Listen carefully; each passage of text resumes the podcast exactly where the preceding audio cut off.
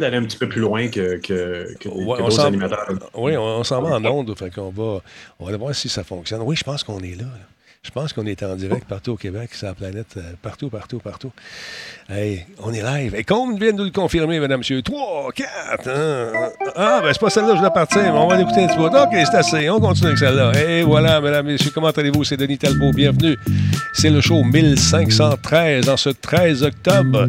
Et je suis très heureux de vous recevoir. Oh mon doux, le 13 est allé. Ah, Ah, essaye j'étais pas, pas ça chez vous, t'étais pas prêt. Est-ce que je suis blessé? Est-ce que t'es correct? Non, ça va? Non, non, non, ça, ça, ça va, mais ça passait proche. Oh yeah, Guiquette Yoshi est dans la place. Elle vient de comprendre ma joke. Si tu veux en transcription, je peux te l'envoyer. Merci beaucoup. Allô, Guiquette. Salut, Combe. Salutations à Born to Kill également. Jordan Chenard est en place avec lui qu'on. Et non- nul autre, mesdames, messieurs, que notre spécialiste en UX. J'ai nommé Jean-François Poulin, mesdames, messieurs. Monsieur Talbot, bonjour. Comment allez-vous, cher ami? Je suis content de vous voir, tout le monde. Il va bien, il va bien. Alex Gott, 91, salutations, je vais bien, merci. Merci, Guiquette, pour la transmission sur ta chaîne. C'est très apprécié. Faites de même. Partagez la bonne nouvelle. On est là ce soir. Et j'avoue que les mercredis, j'adore ça. J'aime bien ça. Belle variété de, de collaborateurs. Là, il manque Fafouin. Il vient aux deux semaines. Que voulez-vous? Il travaille, il s'occupe, il a une famille. Il a fait ses choix. Et c'est correct. Toi, la famille va bien, Jordan? Yes? Oui, très bien, très bien. Euh, ma fille, ma plus vieille, a passé. euh, Ben, elle a enregistré elle-même son audition, puis elle a fait le montage elle-même dans iMovie. Nice. À 11 ans, j'étais assez, euh, assez fier. Fait qu'on a envoyé ça, on attend euh, les résultats. Je vous tiens au courant, euh, à savoir si elle, va, elle va être en ordre dramatique. En art dramatique, wow, je la vois là-dedans, car elle est, oui, c'est une, euh, je dirais pas une drama queen, je la connais pas assez, mais c'est une comédienne Très, très expressive. effet. expressive, voilà ce que je voulais dire. Ça sent Et l'Oscar. derrière toi, derrière Jordan, on remarque le hashtag. Ouais, ouais. Je ne Ah, vois plus. ne le voit pas encore, il le voit pas encore. On le voit pas encore. Je brûle pas le punch tout de suite, on brûle pas. le- Ah, pardon. Il n'y a pas de problème. Ouais. Parce que là, euh, on est dans l'antichambre, on n'a pas commencé encore, il est presque 20 heures. On va attendre que cette tune-là finisse dans une minute trente quelques, elle va commencer ça, le temps de dire des saluts aux gens qui sont là. Sweet est en place, mesdames et messieurs, on l'attendait avant de commencer. Bienvenue, Black Shield est là également. Combe, merci d'être là. Euh, Dragonbacks, bonsoir, comment tu vas? Euh, oui, encore une fois, pour ceux qui viennent de, se joindre à nous, c'est le show 1513 en ce 13 octobre. Euh, Born to be Killed, il est en? Oui. Il y a Goldman qui est là aussi. Merci d'être là. Et aujourd'hui, j'ai un appel de nos amis d'Intel. Je me suis demandé, hey, Denis, euh, l'ordinateur, vas-tu le faire tirer bientôt? J'ai dit, c'est qui le boss de ce show-là? Ils m'ont répondu. Ils ont dit, c'est Intel. je, je- je comprends. Un instant, j'ai encore quelque chose à dire. Euh, on va faire tirer ça dans le mois de novembre. Ça avant Noël, c'est un beau cadeau de la part d'Intel. Magnifique ordinateur. Donc, euh, préparez-vous. Là, je vais vous faire travailler. Je ne sais pas comment. On, on pense à un concept. Il faut, faut faire travailler le monde un peu parce qu'il y en a beaucoup qui viennent ici juste pour gagner des prix. Ils s'en vont après les coquins. Non, on fait pas Ben ça. non, Ben, ben oui, il y en a. j'en ai vu. On me l'a confirmé. J'ai reçu des courriels, moi, monsieur. Voyons, je suis le matin, oui. Aïe, aïe.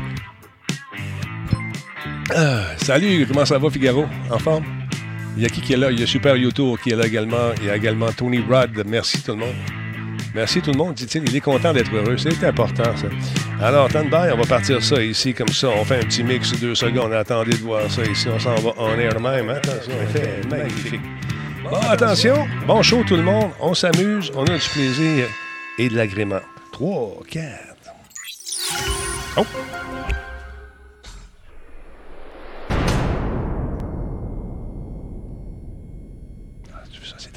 Quoi? Il n'y a pas de Grand Talbot dans ton coin? Oh oui, on a. Ben, demande à ton détaillant de bière favori d'en commander. Bien fait. Le Grand Talbot. Il y a un peu de moi là-dedans. Je coûte bon. Solotech, simplement spectaculaire.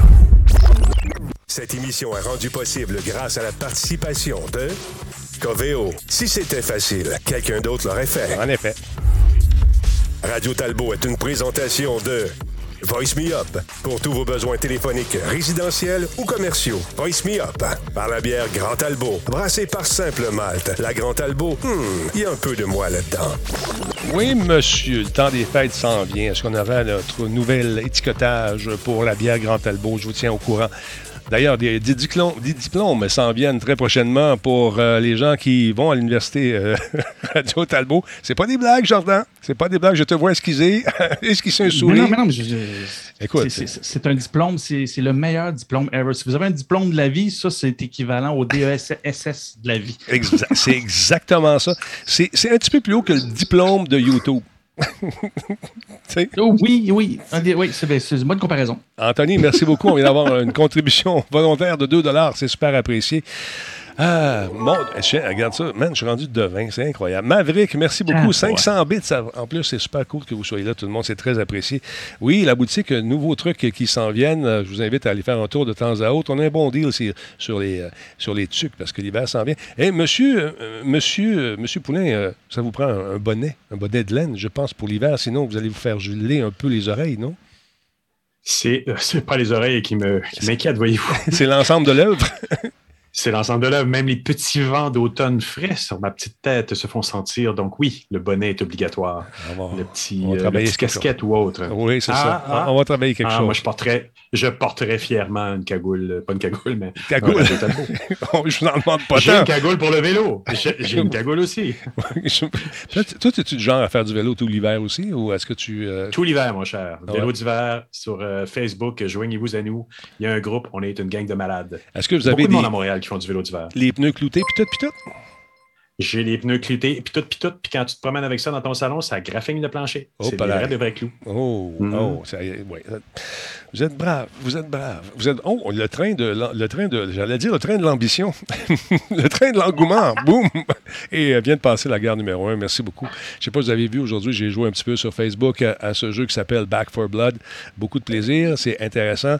Euh, puis ma blonde, elle m'a dit, elle est venue faire un tour, elle a dit, mon Dieu, il y a bien du sang là-dedans. Je dis, oui, c'est un jeu pour adultes quand même, ou jeune adulte, des gens qui comprennent qu'il s'agit ici d'un jeu et que dans la vie normale, ils sont quand même balancés, comme nous tous. Euh, là, à un moment donné, elle a dit, Denis, il faut que je te parle de quelque chose. C'est très sérieux. Mets ta face de gars sérieux. Ça, c'est ma face de gars sérieux. Pour ceux qui écoutent en radio, je fais une face de gars sérieux. Fait que là, j'ai dit, qu'est-ce qu'il y a? Qu'est-ce qu'il y a? Qu'est-ce qu'il y a? Qu'est-ce que t'allais dire? Vas-y. Ah, ben c'est ben, c'est très sérieux. Oui. Je peux pas dire autre. oui, merci beaucoup. Donc, j'avais ma plus, face. mais je t'ai vu sérieux autrement. Mais en tout Oui. cas, ça. Bref, continue. Là, elle me dit, euh, là, je sais que tu parles souvent de Squid Game euh, à ton émission. Je oui, c'est une des séries que j'ai aimé, j'ai aimé beaucoup. Il y a beaucoup d'hémoglobine là-dedans, euh, un tantinet de violence. Elle dit, c'est justement à ce point-là que je vais te parler, avec le doigt qui me pointait d'en face comme ça. Je dis, OK, pourquoi? Tu me dis, ben là, là, elle dit, moi, tu sais que je travaille dans une école. Je dis, oui. Que les TQ de deux ans, un, euh, de deux ans, de première et. De deux ans? Non, non, attends une minute, là, je me suis trompé. Première année et deuxième année jouent à ça dans le cours, puis qu'ils se disent Père, t'es mort, je t'ai tiré dans la tête. Ah, je trouve ça un peu, un peu ordinaire. Ouais. Tu as vu ce que j'ai écrit cette là- semaine, toi, sur Facebook, hein? Non, je ne l'ai pas vu. moi, Excuse-moi, j'ai pas vu. Ah non, Je te écoute, jure. ça tombe tellement sur ce que j'ai, mon découragement, parce que oui, Squid Game, j'ai bien aimé, et c'est sûr que c'est des jeux que les enfants jouent à la base dans le cours. Ouais. Moi, c'est pas qu'ils jouent ou c'est pas que ça revienne à la mode parce qu'il y a plein de déclinaisons. Il y a Fortnite qui va sortir Ah ça. ouais. Tu as, aussi euh, euh, Roblox qui ont fait des tableaux de, Mhm. de- de- de- de Squid Games. Donc, on retrouve les jeux un peu partout. Que les enfants y jouent, ça me surprend pas. C'est quand j'entends mes enfants m'expliquer que la majorité de leurs amis euh, du primaire euh, l'ont vu. C'est- comme, ben, ça. Voyons, je c'est pas juste l'hémoglobine, il y a des, Ah, des c'est violent, contextes C'est violent. c'est- Hashtag adulte solide, là. Je dis, voyons, tu peux pas laisser ton enfant écouter ça, ça marche pas. Du Mais- jugement, les parents du jugement. Mais bon, après ça, ils vont voir des, ils vont voir des scènes sur TikTok, ils vont voir des scènes sur YouTube, sur Facebook. Ils vont les voir, les scènes compromettantes, la, la- la- la- la petite poupée qui se retourne qui tire les gens. Ils vont la voir. Après, c'est aux parents. Conti- Quand quand même, tu le montres ou tu le montres pas, mais si tu le montres, tu vas juste expliquer à tes enfants qu'est-ce qui se passe et pourquoi il ne faut pas le faire. Ils vont le faire dans le cours d'école. Puis de toute façon, ils font plus rien dans les cours d'école. Il y a une époque, Denis, tu te rappelles, Ah, on jouait à te pousser en bas de la côte de neige. Tu sais, là, Hey, la, la pelleteuse, elle mettait ça dans un coin, puis là, on se lançait, en- on se faisait, on montait en haut, puis là, c'était le King of the Mountain, puis là, c'est le premier qui arrivait en haut, puis là, tu avais le droit de pousser les gens, les Ah, autres en ouais, bas. ouais, bon. Je Le prof de gym. Je suis surpris qu'il n'y ait pas eu des morts. Mon prof de gym. Il venait jouer avec nous autres. Il nous pitchait en bas des montagnes. C'était le fun. On rentrait Ouais, dans les. Tu sais, ça, ça, là, On n'a le- plus le droit de faire ça, c'est des ben, générations. non, de- le non-dit de ça, là, le non-dit de ça, c'est que vous vous vous vantez d'a- d'avoir moins de monde dans vos classes à cette époque-là, ben, c'est parce qu'ils ne se rendaient pas au bout de vos amis. C'est ça qui se passe. Écoute. C'était la sélection naturelle, Jordan. c'est ça. Au début de l'année, on est 31. À la fin de l'année, on est 31. Il n'a pas perdu 3 dans, le dans le Non, chasse-neige. le, Ça marche mo- pas comme ça. le monde. Non, on ne jouait pas pendant que le chasse-neige était là. Pendant que le chasse-neige était là, on se tenait en arrière, puis on se faisait barouetter pendant qu'il se promenait. Non, ça, c'est du ski, bot, euh, ski bottine. Ben, c'est pas ça que je vais vous parler ce soir. On joue au drapeau. T'as-tu joué au drapeau avec la boîte des deux boîtes de bois puis un, un- un morceau de balai? Certain. Un bout de bois de balai, un Ben oui. manche de balai. Là, tu avais deux équipes. Ça jouait sur le terrain de ballon chasseur. Là, les protections, c'était pour les faibles. Donc, euh, il y avait une Là, équipe tu qui. vas a- nous dire que tu avais, un, un arc à flèche puis tout aussi dans Non, temps, non, non, non, non, a- Ah ouais, j'en ai eu, oui, mais on oui, n'avait plus le droit un C'est plus politiquement correct d'en parler de ça. On n'a plus le droit ça non plus. C'est ça. On jouait aux cowboys puis aux Indiens, c'était, plus, on peut plus jouer à ça. Je dis pas qu'on c'est ça qu'on a fait. C'était l'époque. On se tirait dessus, puis bon. Ouais. Hein? Ah, bah, Ben, le, jeu de drapeau, c'était fantastique parce que tu partais, il y avait quelqu'un qui avait l'espèce de drapeau était dans un socle en bois. Là, tu partais à courir avec le drapeau. Il fallait que tu fasses des passes. Les autres essayaient de pogner le drapeau. OK, oui. Il y en a quelques-uns qui ont perdu des dents. Mais ça repousse à cet âge-là. Je confirme. Ça repousse. Sais-tu combien ça coûte à ce temps? Comment ça repousse? ça repousse à cet âge-là. Mais à un moment donné, il faut juste faire attention. Non, mais c'est vrai. Je suis allé donner un cours de photo à un moment donné dans, dans le cours d'école. Fait que. Un moment donné, j'étais en- classe, puis là, c'est la récréation. Fait que là, je sors avec ma gang. Et puis euh, là, ils sont où les ballons chasseurs? Où qu'ils sont? Les... La madame a dit, voyons donc. Pff. Elle me regarde, t'es tellement 1960. J'ai dit, quoi? Je jouais pas à ça. Elle dit, pas en tout. Voyons donc, pourquoi? Ben, ils vont se faire mal. Hey, on mangeait des ballons d'en face, on revenait à ta mère, disait T'es bien grillé! Ouais. T'as pris du soleil! Ça! Oui. C'est ça dans ce C'est ça. On est, ah, génération solide. Hein? Ouais, ouais. Denis, Ouais. on est les vrais. Ouais. Manger des roches, des bonbons durs. Non, pogner une roche, t'as fait toute la journée. Ça, c'est la roche. C'est ça. Fait que non, Hey, sérieusement. c'est, c'est, ça la thématique nostalgie. hein, Non, non, mais je c'est ça pour vous dire que si vous êtes un parent et que vous avez des jeunes enfants, c'est pas le temps de faire écouter euh, Squid Games en première et en deuxième année. Man, euh, écoute, moi j'écoutais Batman, je faisais des cauchemars. fait qu'imagine-toi, ça m'avait montré ça à l'époque. C'est malade. c'est malade. Ben, Mais, euh, mais c'est ça, mais je, je rejoins Jean-François là-dessus. C'est sûr qu'avec l'Internet aujourd'hui, ils ont le iPod Ah ouais, dans la chambre. c'est sûr qu'ils envoient, des affaires. ils n'ont pas ça Mais dans la chambre. Surtout que de ce que je peux entendre ici et là, les, parents n'ont vraiment pas l'air d'être beaucoup au courant de ce qui se dit ou ce qui se passe. Puis on s'entend, moi, mes, mes enfants, c'est un, ils trouvent ça pas le fun des fois. Il y a d'autres fois qui trouvent ça le fun parce que quand ils entendent parler de choses, ben, papa, il se fait à la game puis il voit un peu ce qu'il y en a encore. Je les ai avisés, par exemple, il arrive à un âge où ils vont me dépasser assez vite. Oui. Mais, euh, mais c'est ça, c'est plus ça. Fait que oui, les, les enfants envoient du stock. Fait qu'au moins, jasez-leur. Vous avez vu Squid Games? Si vous ne l'avez pas vu, c'est autre chose, mais jasez-en avec eux autres, Colin, parce que c'est. C'est non, c'est c'est super bon. Mais il y a des contextes là, que, à cet âge-là, ils ne peuvent pas comprendre. là. assurément pas. là. Non, exactement. Puis, euh, tu sais, de, juste de se promener, de faire des par comme ça, ils ont- c'est rendu interdit. Puis avec raison. euh, Ça se fait plus, la police va te tirer. Ah, non, Ah, ben, tabarnouche, tu vas loin, toi, là. La police va te tirer. T'as un break, Caroline. Dans le temps, les polices, que, t'avais euh, les se bons. La fois, tu recommences à mettre ta cagoule. C'est ça. Fait que ça pour vous dire que les parents, euh, message des, des gens qui s'occupent de vos enfants, première, deuxième, même troisième année, euh, même le primaire, là, sais, en sixième, c'est quand ils commencent à être plus vieux un peu, mais qu'il y a des petits culs qui ne savent pas. Écoute, ils jouent à ça, puis quand la cloche elle sonne, ils bougent pas parce que c'est- ils veulent pas. c'est- Là, quelqu'un qui dit OK, il chante la chansonnette, puis là, ça sonne, puis il- c'est pas le moment, je peux pas bouger tout de suite, ils regardent. Mais là, on rentre, tu sais. Fait que c'est ça. Si c'était innocent- on, jouait, on jouait à ça il y a longtemps. Anyway. Ouais. Et En Ben France, oui, ils appellent ben ça oui. le soleil. Nous, on appelait ça Jandy, je pense. Dis. J'en dis, c'était d'autres choses. Ah, tu moi, c'était un, deux, trois statuts. Le statut, c'est ça. Moi aussi, c'était un, deux, trois statuts. Non, pardon. Mm. Mais j'ai découvert que mes, mes, mes filles, depuis tout le primaire, ils jouent à ça, puis ils ont toujours dit 1, 2, 3, soleil. L'Europe est rendue ici. Moi, c'est ça, ça, moi, c'était Un autre scandale. statut. Un, deux, trois, Poutine, tabarnak. non, excuse-moi. Ben ouais, pas le droit de dire ça, excuse-moi. bon, hey, comment ça va? Sinon, vous autres, c'était la partie éditoriale de l'émission. Merci beaucoup. Bonne soirée, tout le monde. Non? OK, on continue avec... euh, hey, vous savez, je vous parle souvent des tricheurs dans Call of Duty. On a vu de beaux, euh, de beaux exemples. C'était fantastique de voir la personne avec qui je jouais dans, un, euh, dans l'escouade. On était quatre. Donc, il y avait trois personnes qui jouaient par, tu sais, pour le fun, puis avec, avec, avec confiance dans ce jeu-là. Puis tu avais l'autre gars qui était à côté de nous autres, on voulait y parler puis demander son nick, mais on pouvait pas parce que son nick changeait à toutes les secondes. C'était un tricheur, puis il avait des scores de fou, mais il était dans notre équipe. Fait comment tu veux le, rapporter? Tu peux pas parce que son nick change tout le temps. C'est impossible.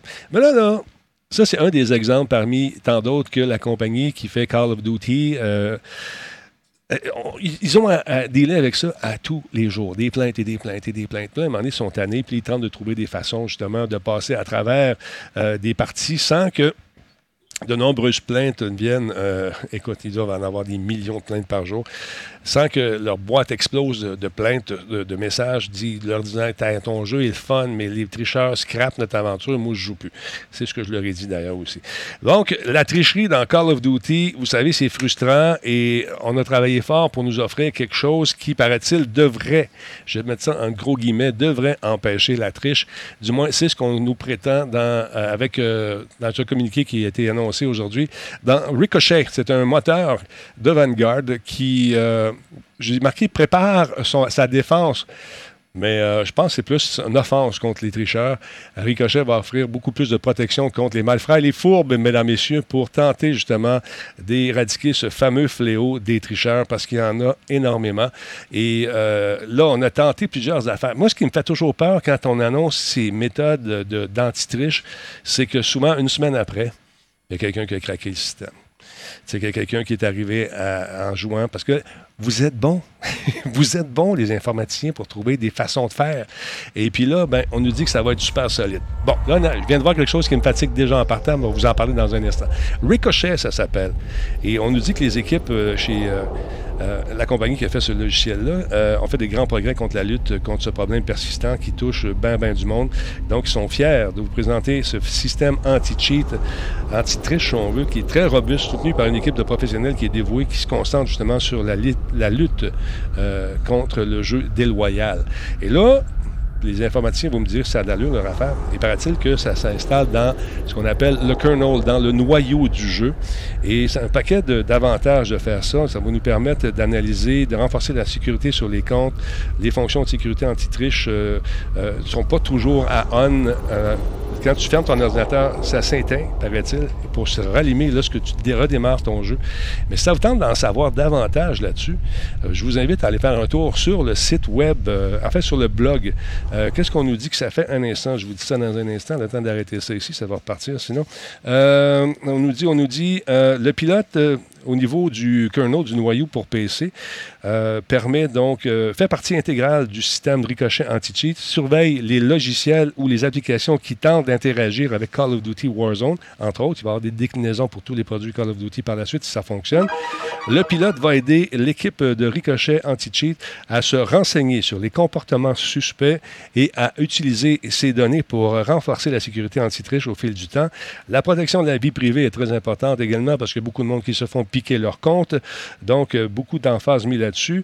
Euh, et la perspective d'un pilote au niveau du kernel, du noyau, euh, peut faire réfléchir certains joueurs. Donc, ça serait, il serait plus facile à identifier.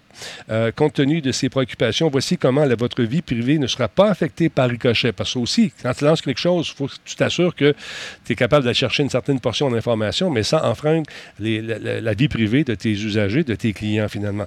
Donc, le pilote de- qui s'appelle Ricochet n'est pas toujours actif.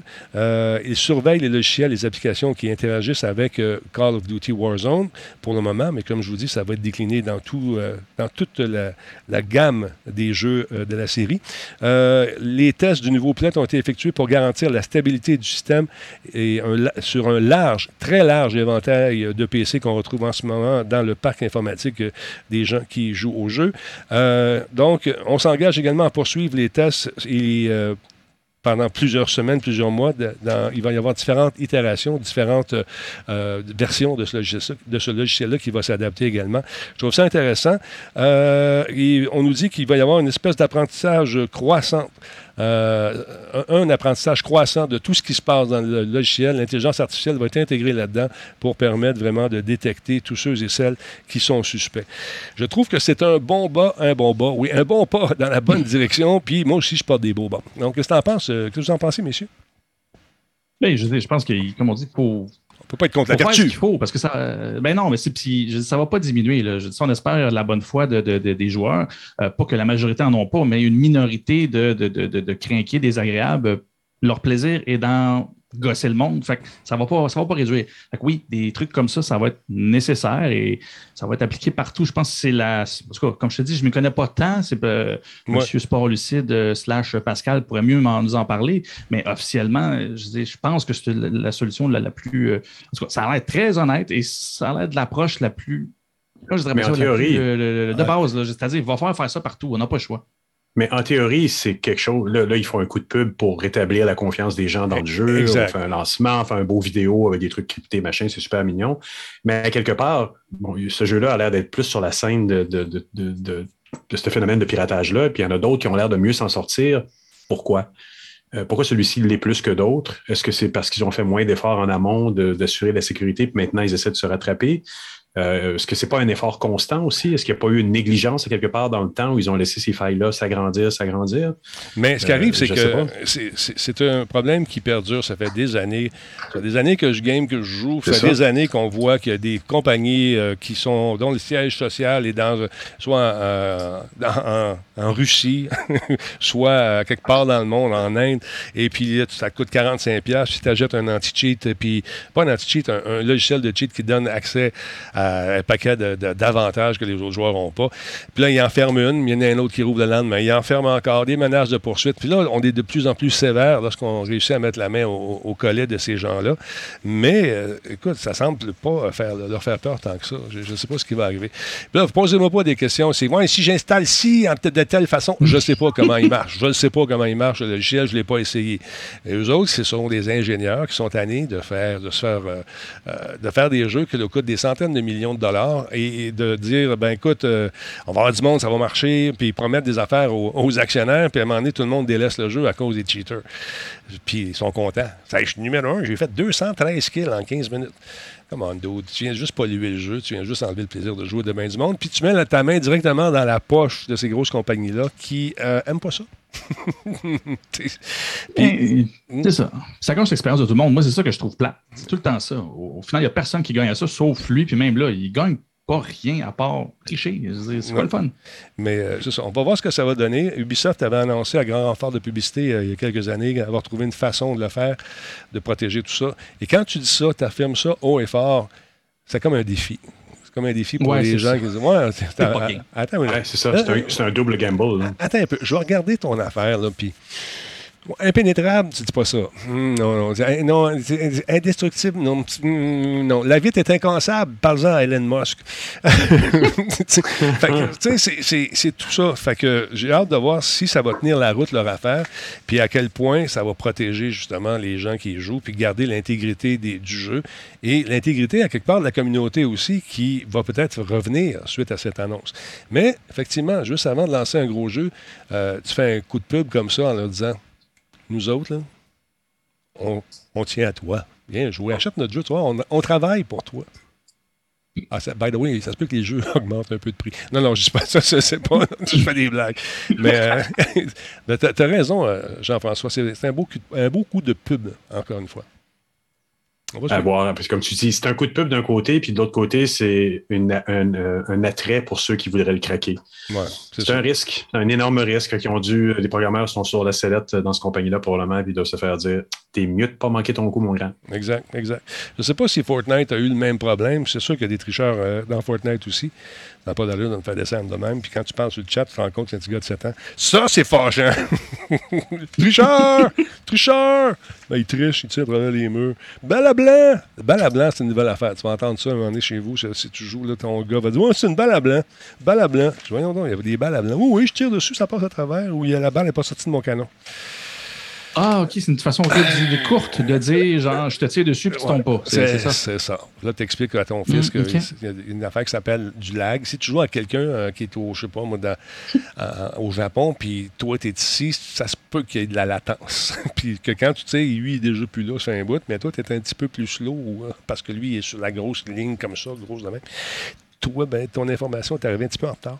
Fait que c'est pas une balle à blanc, c'est juste qu'il n'est plus là. Quand tu sais.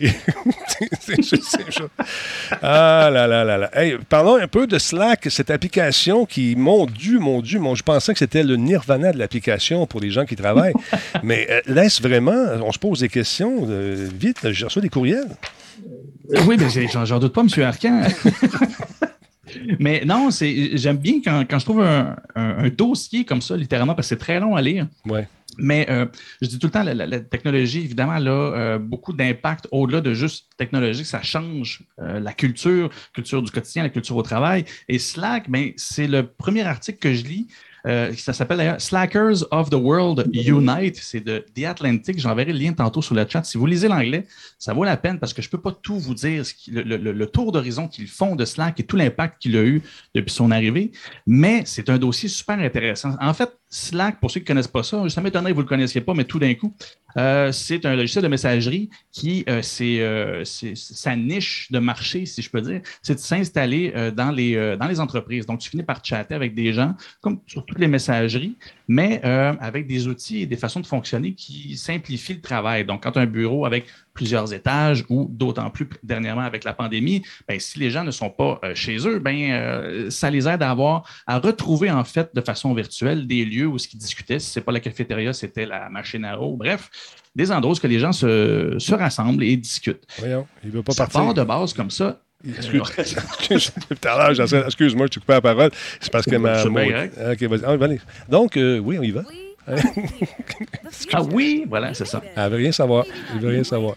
Ben écoute, c'est à Slack à job, c'est ça qui se passe. Ouais, c'est ça. Bon, Mais là, c'est- excuse-moi. Slack, en fait, c'est ça. Euh, non, c'est correct. C'est c'est là où ce que ça a été un, un, outil de base qui a su se. Comment je dirais bien ça?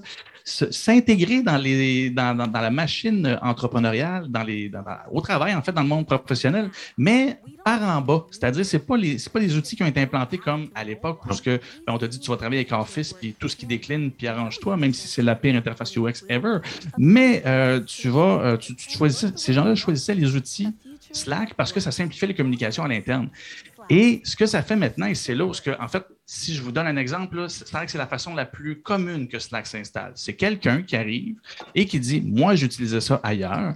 On est deux, trois personnes à commencer à l'utiliser dans l'entreprise. Les gens jasent là-dessus. Ils commencent à avoir des petites discussions à l'interne que, ben, les respons- pas les responsables, mais les autres des équipes n'entendent pas. Mhm. Bref, tranquillement, mais sûrement, le petit cheval de Troie inoffensif officiellement euh, finit par faire son travail et euh, ben, finalement, tout le monde finit par jaser là-dessus, sauf les boss. Et c'est là où le titre de mon de, de- du sujet d'aujourd'hui, c'était tout le monde, euh, tous les employés aiment Slack, mais pas les, pas les patrons. Mhm. Ben, c'est à cause de ça. Et c'est là où le dossier est super intéressant, c'est que la culture de Slack, sans qu'on s'en rende trop compte, euh, vient de changer la température de l'eau. Et là, ça devient assez bouillant pour les entreprises qui se rendent compte que Slack est implanté dans leur entreprise avant même que les autres commencent à y participer. Et c'est là où que ça crée à la base, on dit que ça crée des problèmes, mais étonnamment, et c'est là que l'article aussi est intéressant, les employeurs, une fois qu'ils ont eu leur douche froide, euh, finissent par voir un peu l'avantage de tout ça.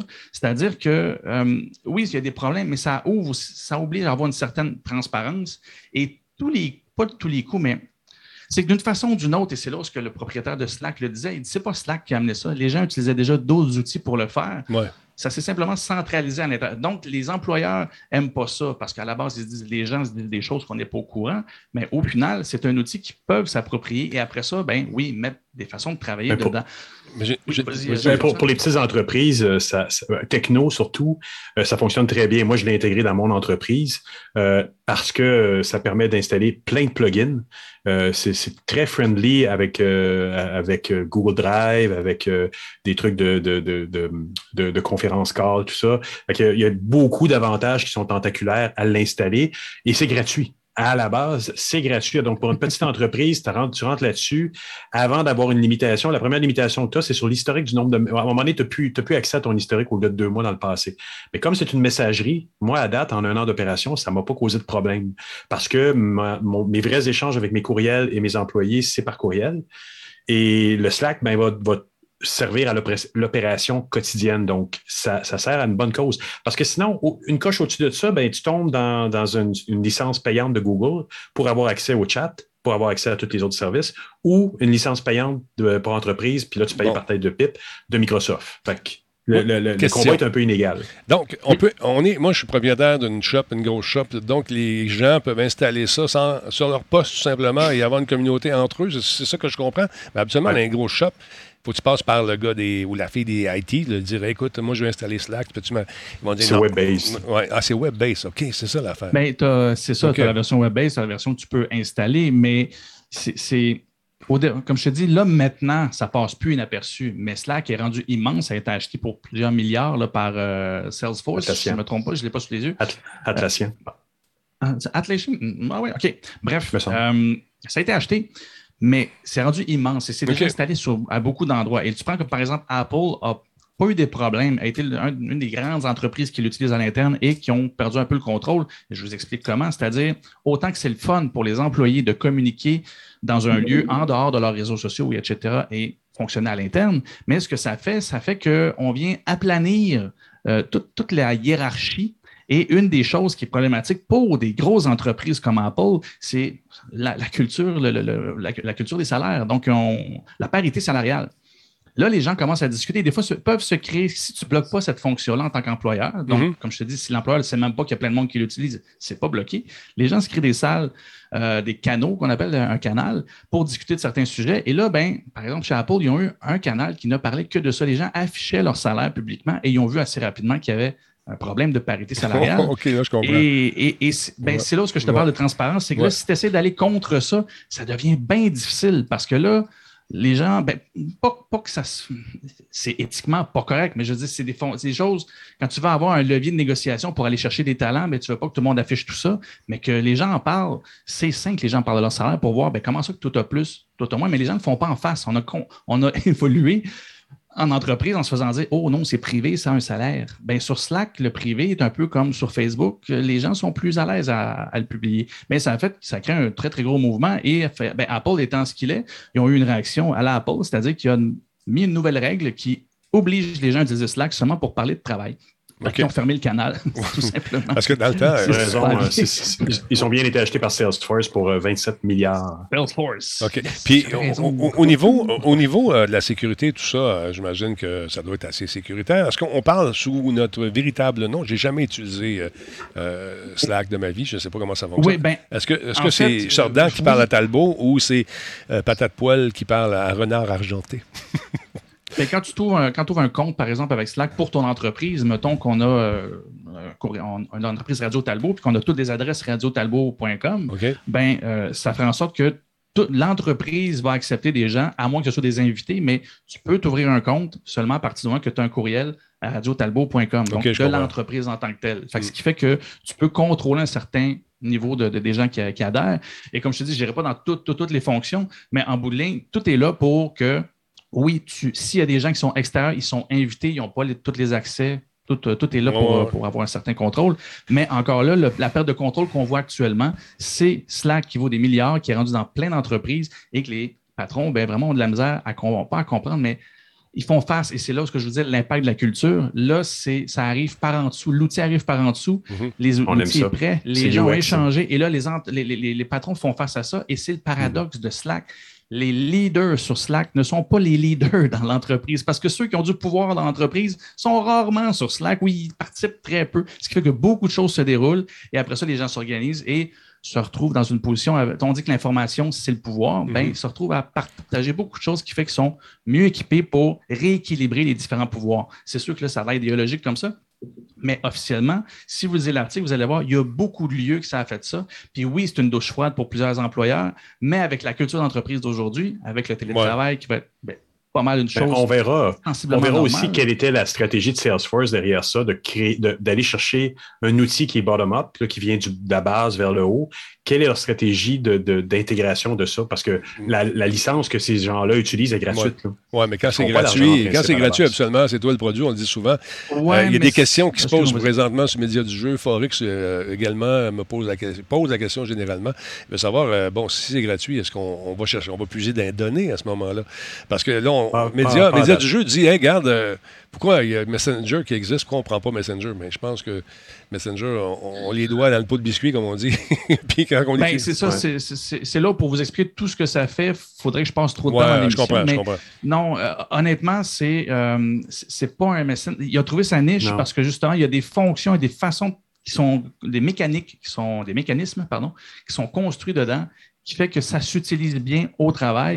Mais ça, vient, ça ouais. vient jumeler deux choses, c'est-à-dire une approche face à la productivité, donc ce que tu fais au quotidien au travail, mais aussi à la collectivité, c'est-à-dire tout, ce que, tout, tout le small talk que tu peux faire avec tes, tes collègues, ben, il y a une autre place pour le faire. Tu peux avoir des, des canaux avec des memes, des dad jokes, des name it, Des toutes pro- les- les- puis les tu, peux organiser euh, donc par projet, tes utilisateurs, tu peux leur donner accès à certains canaux à l'intérieur de ton truc. Ben, c'est en même temps, comme je l'avais parlé euh, dans une de, de- de mes premières chroniques ici, c'est très similaire à Discord pour ceux qui connaissent plus Discord. C'est ouais. le même principe, sauf que l'interface de Discord est plus ludique, un petit peu plus difficile à, à un petit- une petite learning curve là dedans. Mais sinon, c'est passablement les mêmes fonctionnalités. Puis Discord est peut-être un petit peu plus sécurisé, puis un petit peu plus euh, euh, comment dire, il y a- la gratuité euh, va durer un petit peu plus longtemps qu'avec Slack. Ouais, mais Slack, Slack, euh, c'est ça. Ouais, passer les Time- plus vite. il y a Time and Tide qui dit c'est- c'est pas gratuit. Oui, il y a une version gratuite de Slack. On, Ben, il y a une version Oui, oui. gratuite Ouais. à partir de certains, ben, un certain nombre d'utilisateurs, mais surtout, c'est Même euh, pas. les,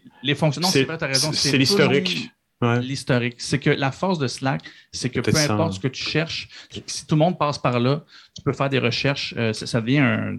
L'engin de recherche fonctionne très bien. Ça devient une espèce de Google interne. Ouais, tu peux faire des, des, des, euh, des, des- juste QA, là, des, euh, des facs sur euh. Il y a une quantité de choses que tu peux faire et l'engin de Tu recherche peux fonctionne automatiser bien. Des choses. Ouais. c'est ça. Fait qu'un employeur qui fait face, c'est là où on parle de cheval de Troie, c'est quand il est rendu un moment où il y a le bras dans le tordeur et que tout le monde y est, que tout le monde fonctionne avec ça et Que tous oui, projets sont dessus, toute sa documentation est dessus, ben, il va devoir payer 15$ piastres par mois par Le personne. contrôle Ah, vient avec le budget. Fait que soit que tu coupes l'outil, mais tu pars une guerre à l'interne parce que là, évidemment, il y a un volet où euh, ah, c'est ça, tu veux pas qu'on communique puis qu'on ait nos outils qu'on aime bien, versus ben là, on paye, puis là, ben, même quand tu payes, c'est maintenant officiel. là, t'as le- le- tu peux- Mais c'est là- L'employeur peut avoir accès aux messages privés. Donc, tu sais, il y, a un- Ouais. il y a un contexte où, oui, ça reste un outil de travail. C'est ça. Mais, comme je te dis, la particularité et ce qui est démontré dans cet article-là, c'est la façon que Slack s'est imposé par la base pour après ça avoir un pouvoir assez fort à l'interne qui est de, de- de- juste démontrer aux gens qu'il y a une transparence qui peut se construire quand les gens peuvent se parler, surtout, comme je te dis, avec la pandémie. Donc, Exactement. un article super intéressant. Je vous envoie le lien. Je vous ai résumé, là, mais il y a une pelletée d'exemples super intéressantes. Des fois, c'est chic, d'autres fois, c'est moins chic. Ça montre la réaction de certains entrepreneurs et entreprises plus agressives. Mais en bout de ligne, euh, comme, le, le boss de Slack disait, il dit la culture dans- des, des- des- des employés est rendue là. Si ce n'était pas Slack, ça aurait été des outils qu'ils auraient construits eux-mêmes. Ça. C'est ça, ils l'auraient construit autrement. Donc, non, il, a, il a pris la balle au bon, juste au bon moment, disons-le comme ça. Ouais. Puis, ben oui, en effet, on va voir ce que Salesforce va faire, mais sans changer la culture d'entreprise. Et la pandémie a fait euh, x10 euh, là-dessus. Exactement. C'est assez, Et- assez intéressant. Il n'y a pas si longtemps qu'un MSN était disponible, ce fameux petit. Avant ça, il y avait ICQ. Moi, j'avais des amis dans toutes les compagnies de jeux. Et puis, euh, on avait accès à de l'information. Quand il y avait de la grogne, je savais tout de suite. Quand il y avait quelqu'un qui venait de se faire mettre dehors, on savait tout de suite. Puis là, à un moment donné, je me suis ramassé dans des groupes euh, de gens, de concepteurs. J'étais là-dedans, moi, mon nom dans la liste. Puis je voyais tout ce qui se faisait, mais j'ai jamais dit ce qui se passait vraiment en ondes. Sauf que ça allumait mes, mon, ça allumait mon radar, savoir où on s'en va, qu'est-ce qui s'en vient des années. À un moment donné, il y a quelqu'un qui, euh, qui a abusé de ça. Fait qu'ils ont tous coupé les MSN, les ICQ, on n'avait plus rien. Quand, quand on a commencé dans certaines compagnies, on nous disait pas le droit d'aller sur les sites pornographiques, d'avoir des discours haineux. Là, il y avait trois lignes. il y avait trois lignes là, sur, dans le contrat là, pour l'utilisation d'Internet. Je serais curieux de voir maintenant les ententes de confidentialité, ce que ça dit quand tu rentres dans une compagnie et par rapport à l'utilisation d'Internet. Fait que nous autres, là, dans le temps, tu n'avais pas le droit de checker mes emails. C'est à moi, c'est privé. Jusqu'à temps qu'un avocat qui dise euh, non, non, ça, c'est l'ordinateur de la compagnie. Les propos que tu euh, tiens en ce moment sur les médias sociaux sont, logique. sont diffamatoires. Ouais. Si tu veux faire ça, fais ça chez vous, mais tu ne fais pas ça sur l'ordinateur de la compagnie avec euh, euh, point le nom de la compagnie. Tu sais, point com, là, tu fais pas ça. C'est impossible. Mais on l'a vu, ça, ça- ça a ouvert une boîte de Pandore, cette histoire-là, puis c'est pas fini. J'ai comme l'impression que j'ouvre des petites fuites à gauche et à droite. Mais je trouve ça intéressant, la, la façon que ça s'est implanté, cette affaire-là, puis c'est pas, pas nouveau. Il y a d'autres affaires qui commencent à sortir à gauche et à droite. Il y a toujours une, une nouvelle patente qu'on va essayer. Quand Facebook est arrivé dans nos mots, j'avais peur de Facebook. comme le- J'ai encore peur un peu, je t'avoue. J'aime pas ça parce que, c'est, je veux dire, en tout cas, c'est un outil de promotion dans mon cas. Mais quand je voyais, je disais aux gens, oui, mais Tu, prends ta business, tu la donnes à Facebook au lieu de prendre ton, ton site web. Les sites web, c'est fini, Denis, c'est Facebook, la nouvelle affaire. D'accord, tout le monde est allé sur Facebook, mais à un moment donné, le trafic qu'ils avaient à Musique Plus était pris et envoyé sur Facebook. J'ai C'est ce que vous faites autant Ça, d'argent. ça, c'est dangereux, ça. Oui, c'est ça. Ouais. C'est dangereux. Puis les, les gens l'ont réalisé à la dure la semaine passée. Moi, je suis sur un groupe de médias sociaux. Puis à un moment donné, les gens ont dit Ouais, on dépend de Facebook beaucoup après une panne complète d'une journée. Là. Ben oui. Et moi, de leur rappeler, oui, mais la, la- la source, le centre de votre stratégie devrait toujours être votre site Web. Le reste, c'est juste des antennes. Des antennes qui, demain, à la rigueur, peuvent disparaître. Facebook peut être coupé, Twitter peut être coupé.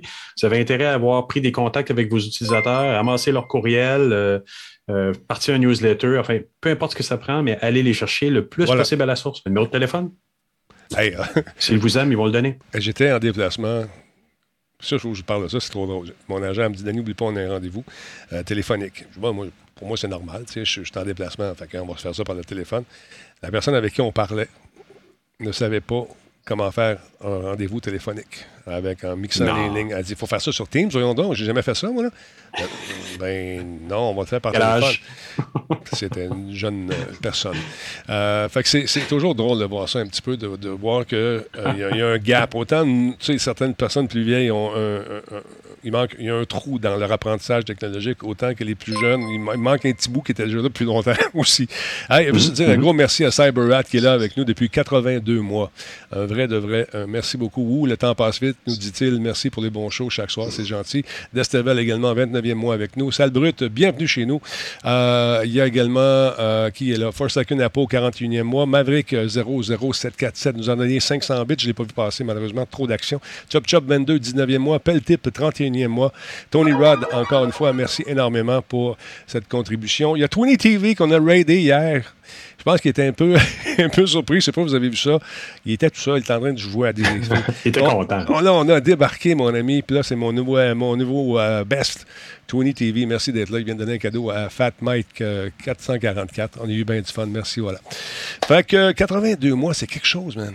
Tabarnouche. Wow. Wow, merci. Hey, mini, euh, mini parenthèse avant Oui, qu'on oui, enchaîne. j'allais enchaîner avec le- ça.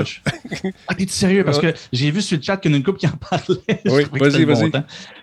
Fait que oui, euh, pour les, les fins, fins renards euh, dans le chat, vous l'avez vu? Et vous voyez les petits mots. euh, attends, ici Oui, et là. Euh, là, en tout cas, bref.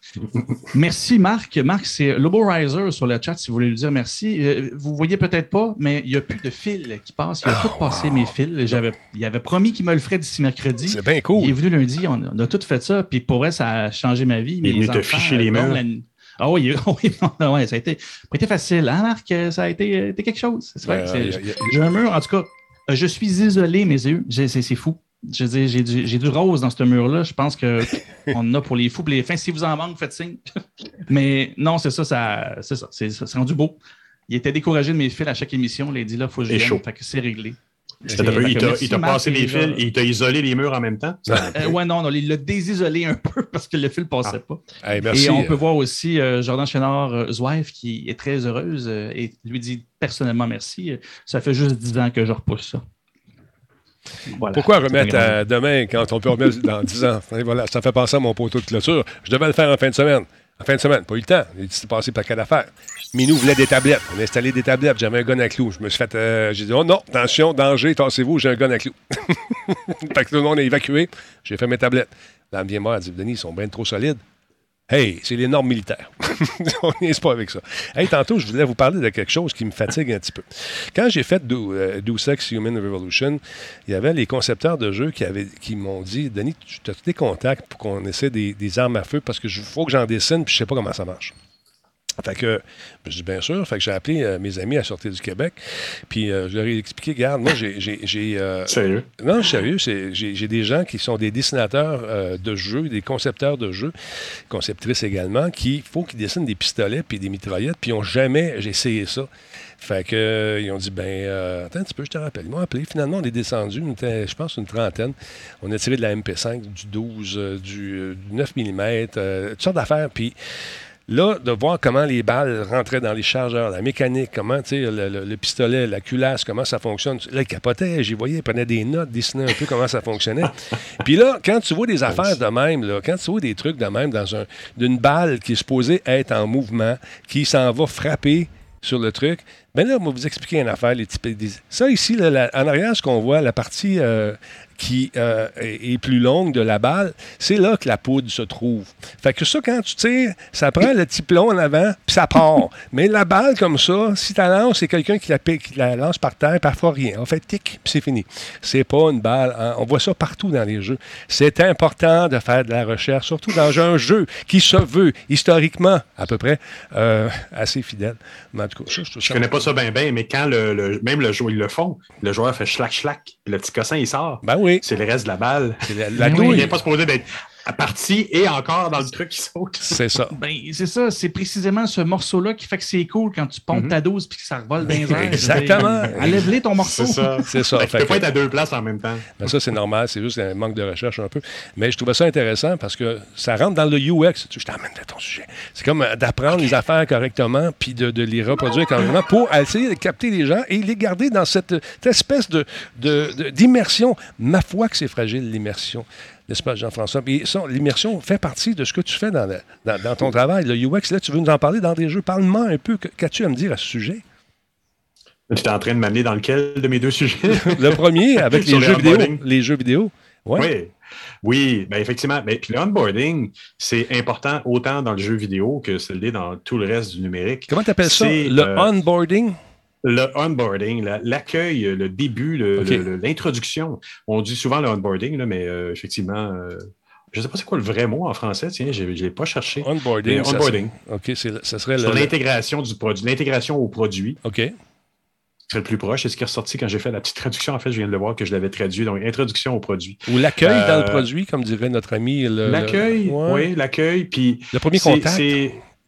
Oui, puis euh, on, on le voit, on le voit souvent, puis on voit, on voit, puis vous allez le voir, que ça a été négligé quand la première chose que vous voyez, c'est un écran, un splash screen, Ouais.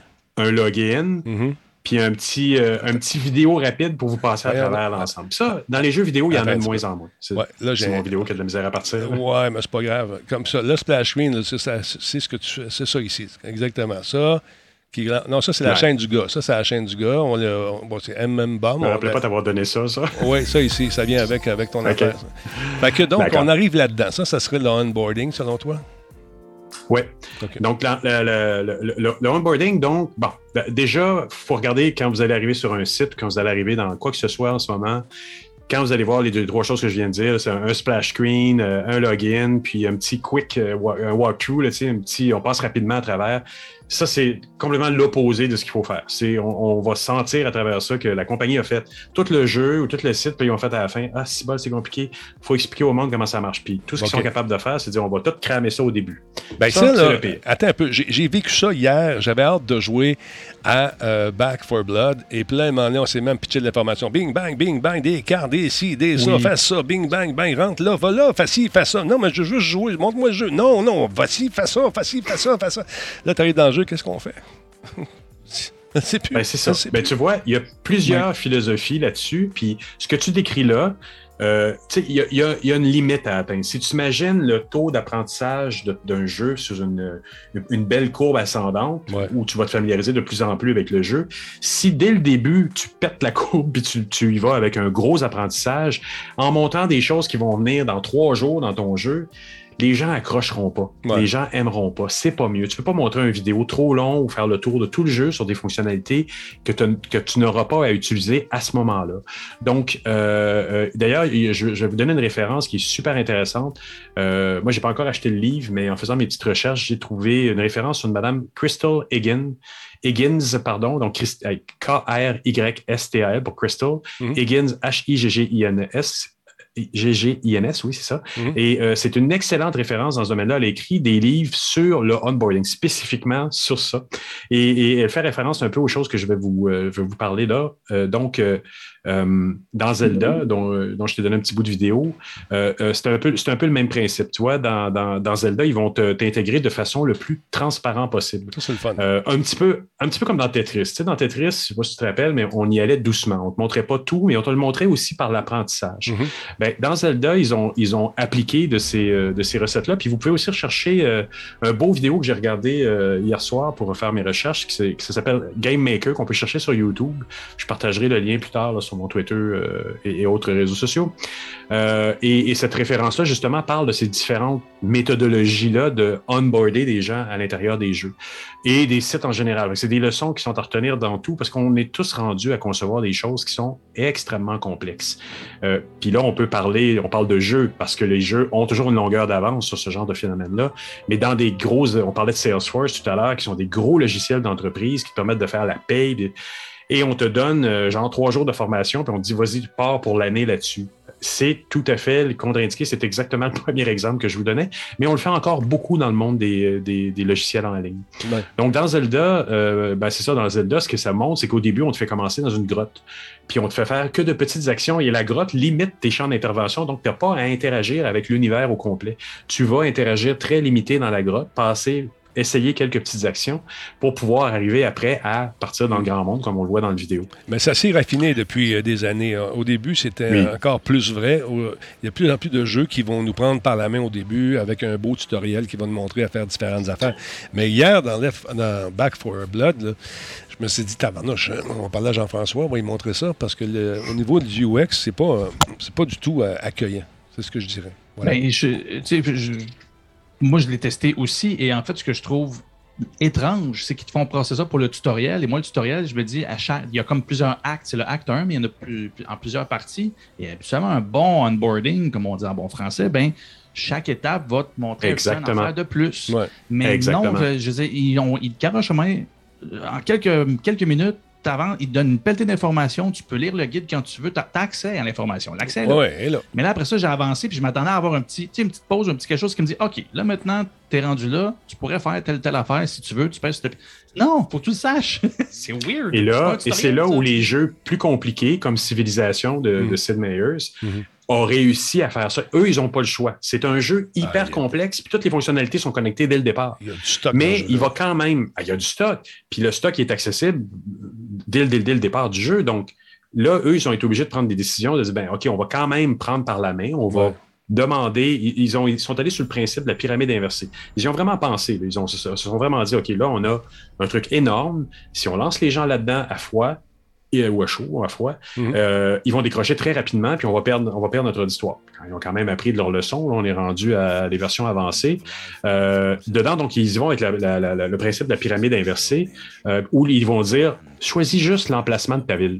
C'est ça. Où est ta ville sur la carte? Et ils vont commencer à construire autour de ça, puis d'agrandir T'as le nombre de fer. responsabilités qu'ils vont te donner. Tu as besoin du fer. Va te chercher du fer. Oh, il y a quelqu'un qui passe. Euh, il veut te parler. Tu y parles. Qu'est-ce qui se passe quand je parle? Tu passes à l'affaire. OK. Et il y a- c'est ça. Puis il y a plusieurs jeux qui ont appris des leçons de civilisation, puis qui ont- sont allés avec cette, cette quête-là de dire, justement, c'est la quête au début de l'accumulation des ressources qui vont te permettre, de, avant de te faire blaster, d'accumuler un peu de, de, de, de, de, de- de connaissances et de richesses dans ton jeu pour que tu puisses te familiariser avec le jeu. Ça aussi, c'est... Tu sais, dans, dans le UX, il n'y a pas de secret. Si tu t'aperçois pas que tu es pris par la main, c'est bien fait. C'est ça, Maxov. C'est Ça, oui. exactement ce qu'il dit. Un tutoriel qui n'a pas l'air d'un tutoriel, c'est le best. Mais il faut que tu sois pris par la main. C'est là où faut que tu, faut que l'environnement te donne Exactement. un cadre Comme tu disais tout à l'heure. maximal, où ce que tu peux pas tout faire d'un coup. Apex, ceux qui ont joué à Apex le faisaient bien. Ouais. Tu commençais dans une espèce de lab, il y avait deux, trois affaires. Oui, ça faisait tutoriel, mais en même temps, tu passais de A à B à C, puis assez rapidement, tu te retrouvais dans le jeu, tu n'étais pas démuni non plus. tu sais. Non, c'est ça. Mais c'est, vous irez voir le, le, le, le, le- le vidéo Game Maker que je posterai plus tard dans- sur Twitter. Il est super intéressant parce que justement, il va montrer un peu ce que tu parlais tout à l'heure, Jordan, de dire j'ai une ligne de temps d'interaction avec mon utilisateur. Puis là, il met des blocs rouges euh, là où la formation a lieu. Puis il dit si tu mets un gros bloc de formation au début, tu vas les perdre tes utilisateurs. Exact. Si tu mets un petit bloc d'utilisation de formation au début, puis tu les accompagnes à chacun des chapitres, tu leur permets d'apprendre de plus en plus. Par ailleurs, il y a des jeux comme des jeux de combat où tu vas pouvoir aussi, parce que c'est des c'est un, un court combat, tu vas pouvoir aussi insérer des périodes de formation entre chacun des blocs, en- entre chacun des, des- des périodes de combat qui sont courtes, qui peuvent Ouais. être euh, 5 à 10 minutes. Et là, tu vas reprendre, puis tu vas lui dire Hey, tu savais pas ceci, mais je t'a- je t'ajoute des connaissances et je t'ajoute des connaissances et je t'ajoute des connaissances. Tu as de l'expérience. Et, et là, tu, tu l'as pris par la main, tu lui as donné de l'expérience, Exact, exactement. exact. Puis si tu lui donnes en plus un sentiment, et c'est là que tu vas lui donner un rétro-feedback, c'est des choses qu'on voyait quand euh, j'ai parlé de Celia Odent avec le, le- c'est son expérience sur Fortnite. Si tu donnes une rétroaction positive à son apprentissage, Ah ben c'est encore mieux. Ben oui. Donc tu vas lui dire écoute, t'es bon, t'as appris des choses, puis là, ton niveau a augmenté sans te faire payer pour. Des fois, tu payes pour quand, quand tu arrives à un niveau où tu veux tricher. Euh, ben, pas tricher. Moi, j'appelle ça un peu tricher. mais J'aime bien accumuler l'expérience sans avoir à mettre des sous à- pour avoir des choses supplémentaires. Mais à un moment donné, ils te font plafonner parce que c'est leur modèle d'affaires. Et l'apprentissage devient un mix avec le modèle d'affaires. C'est-à-dire que tu as, atteint des niveaux par ton expérience à toi, mais tu peux pas compétitionner celui qui a atteint des niveaux, mais quand en plus il a payé pour un gun supérieur ou un Ouais. tank ou quelque chose d'autre. Mais le pay to win, Donc, ça, a- un mix, là. le pay to win, ça a fait un bout, ça. Mais là, maintenant, euh, les gens en ont plein leur casque. Mais il y en a encore qui jouent à ça. Ils ceux Mhm. Il y en qui, a. ils- qui vont investir des fortunes incroyables là-dedans, ceux qu'on appelle les baleines, les whales, là, qui dépensent, puis qui ont de l'argent à dépenser là-dedans, tant mieux. Mais euh, il y en a d'autres qui euh, jouent. Dans le temps, c'était euh, Sugar Crush. Tu sais, les espèces de bonbons, là. Ça, c'était de la dope, ce jeu-là. C'était le fun, c'était beau. Là, t'arrivais, puis tu jouais, puis à donné, ah, ah, non, pour avoir cette pièce-là, faut t'attendre. T'es t'es mort, faut t'attendre 24 heures. Là, ça commence par une heure, deux heures, quatre heures, six heures, 24 heures. Mais ma blonde, là, elle venait tellement maudit. Mais elle l'attendait le 24 heures. Elle dit Je ne mettrai pas une scène là-dedans. Ben, ben voilà. Ouais. on, on finit par être patient puis manger son bonbon. Ouais. Mais, mais c'est tout ça qui, qui, qui rentre en ligne de compte, puis on le voit dans les jeux qui sont bien faits, ou et aussi on le voit, euh, il y a des, euh, des NPC, des non-player characters, qui vont te dire, euh, qui, qui vont passer de l'enseignement, qui vont dire euh, c'est peut-être mieux de pas aller dans ce chemin-là, le grand. tu vas te faire blaster. Il y a une formation qui est passée à travers ça aussi. Mais encore là, ça prend un effort supplémentaire de la part des concepteurs pour dire le, le, le, le joueur ne va pas avoir à tout découvrir lui-même. On va l'accompagner, on va l'accompagner de façon subtile, le prendre par la main, comme disait Jordan. On va le prendre de, la, de, de façon le plus, le plus euh, ludique. Le, le- le plus ludique possible. Mm. Puis quand tu parlais tout à l'heure des guns, puis l'aspect réalité des choses aussi, ben, il y a des renforcements qui peuvent être faits à ce niveau-là aussi. Je vais te montrer que un casque en plastique, euh, ben, je n'ai pas besoin de te le montrer. Si tu mets un casque en plastique dans le jeu, il ne sera pas aussi fort qu'un casque en métal parce que tu sais comment réagir le plastique par rapport au métal dans la réalité. Mm. C'est tout con, mais c'est plus difficile et c'est une coche au-dessus quand tu t'en vas dans un environnement fantasy où les règles de la réalité ne sont pas les mêmes. Tu es obligé d'ajuster ton tutoriel pour faire comprendre ton univers en plus Exact. et les règles de cet univers-là. Donc, le bon UX de jeu, ça vient vraiment beaucoup avec cette première étape-là de d'onboarding, de ce qu'on appelle en général l'onboarding, mais qui, si bien fait, il est à travers le jeu au complet. Ouais, Puis là- ça doit demander des équipes complètes, ne, ne serait-ce que pour ça. Là. Ouais. Freeze Québec, il dit devrait prendre euh, tous exemples sur Escape from Tarkov. On pourrait s'en parler longtemps de ça, parce que c'est pas parfait ça non plus. Il est bien fait, il est cool, il est bien fait. Mais euh, on a, le temps nous manque malheureusement. Mais c'est un bon exemple. Merci, Freeze. Euh, un peu. Je crois que le casque de métal n'existe plus, en fait. Ça non, c'est du Kevlar. c'est ça, exactement. Fait que c'est ça. Mais c'est- encore une fois, il est peut-être qu'il va exister dans certains jeux comme la Première Guerre mondiale, la Deuxième Guerre mondiale, dans lesquels on, on fait des références qui sont historiquement correctes. Pas comme une balle avec sa douille qui suit, puis qui te rentre dans l'épaule, puis ton gun, ta culasse qui s'en va de même, qui te pète les dents quand tu... C'est une autre affaire. On repartira. Très intéressant, Jean-François. J'aime ça quand tu fais ça. On en fera d'autres de ces trucs-là. J'adore ça. euh, dans- Jordan aussi, je t'aime, tu sais. D'ailleurs, c'est à toi, je m'en vais voir. On va faire un tour. J'aimerais ça que tu nous parles de, de ce- de cet ingénieur incroyable qui s'est amusé. Je pense qu'il est suisse. Il s'est amusé à bidouiller euh, dans un iPhone. Puis euh, c'est le fun ce qu'il a fait. Mais est-ce que ça va durer longtemps? Je ne sais pas. Parle-nous un peu. Je ne sais pas, mais je trouvais ça très. En fait, ce qui est cool de ce qu'il a réussi, c'est qu'il l'a réussi au bon moment. Euh, Timing c'est is un everything. étudiant. Oui. Oui, c'est ça. C'est un, c'est un étudiant en, en- là, je ne l'ai pas sous les yeux, mais en robotique, c'est ça. C'est un étudiant en robotique. Et oui, c'est en Suisse. This is it, Euh, world's first- Là, plusieurs mois, il avait commencé euh, à faire un prototype pour trouver une façon de charger un iPhone 10, un iPhone X, euh, avec euh, un port USB-C. Et avant, c'était quelque chose qui était comme externe au téléphone. Il avait réussi à le bidouiller, mais bon, euh, au mois de mai, c'était pas, c'était vraiment un prototype. Là, il se donnait les mois suivants pour essayer de faire fitter, en bon français, euh, dans un iPhone X, le fameux USB-C. Et comme de fait, il a réussi dernièrement juste quelques jours après que le- le- bon, le- l'Union européenne signale qu'elle va peut-être obliger les fabricants de téléphones à tous d'utiliser le même port pour arrêter de gosser tout le monde. Et lui, il sort ça et dit Ben, j'ai réussi à le patenter. Ça fonctionne très bien et on s'entend là. Vous irez voir la vidéo, c'est assez intéressant. Et aux dernières nouvelles, euh, ce que j'avais vu dans l'article, c'est The Verge que j'ai lu, mais euh, je l'avais vu ailleurs aussi. Euh, il était en train présentement de faire euh, d'éditer son vidéo complet où il montre comment il a fait. Donc, euh, ça s'en vient. Si vous êtes curieux, euh, vous checkerez ça. Mais euh, le petit vidéo, le petit teaser qu'il a fait est déjà très intéressant et ça fonctionne pour vrai. C'est pas, c'est pas, c'est pas du faux, c'est pas une fausse nouvelle. C'est un bon petit patenteux. Il a déjà fait autre chose. Il était déjà connu dans différents articles pour avoir fait bidouiller autre chose. Et encore une fois, il fait ça, ça peut être un peu plus long, ce qui fait qu'il partage beaucoup. Là, encore une fois, je n'ai pas sous les yeux, il avait fait quelque chose dans le passé et il avait fini par livrer les, plans euh, d'imprimante 3D à tout le monde euh, sans problème. Je ne sais pas ce qu'il va faire avec ça. C'est un étudiant, donc c'est même pas pour une business, c'est même pas qu'il veut s'enrichir ou quoi que ce soit. Il est curieux, puis dans son temps libre, on n'a pas tous le même temps libre. Il s'amuse. Euh, ben, c'est ça. Il a trouvé. Ouais. Oui, ben, c'est ça. Pour lui, c'est le fun, puis il a réussi à le faire. J'ai bien hâte de voir parce que oui, je ne suis pas autant technique que lui, mais j'avoue que ces vidéos-là ou du monde qui se connaît plus que moi, C'est assez cool de les voir, euh, voir faire ça. Et d'autant plus, il est très transparent sur ce qui n'a pas marché ou ce qui a marché. Fait que tu le vois évoluer là-dedans. Bref, vous regarderez ça. C'est assez intéressant. Et, et- et juste à temps, je devine que si Apple avait prévu de le faire, il est déjà prêt. Mais mettons qu'il ne veut pas le faire. Ce serait intéressant de voir qu'il y en a qui peuvent le faire eux-mêmes. L'avocat du diable ici qui parle, parce que oui, il est sur le payroll.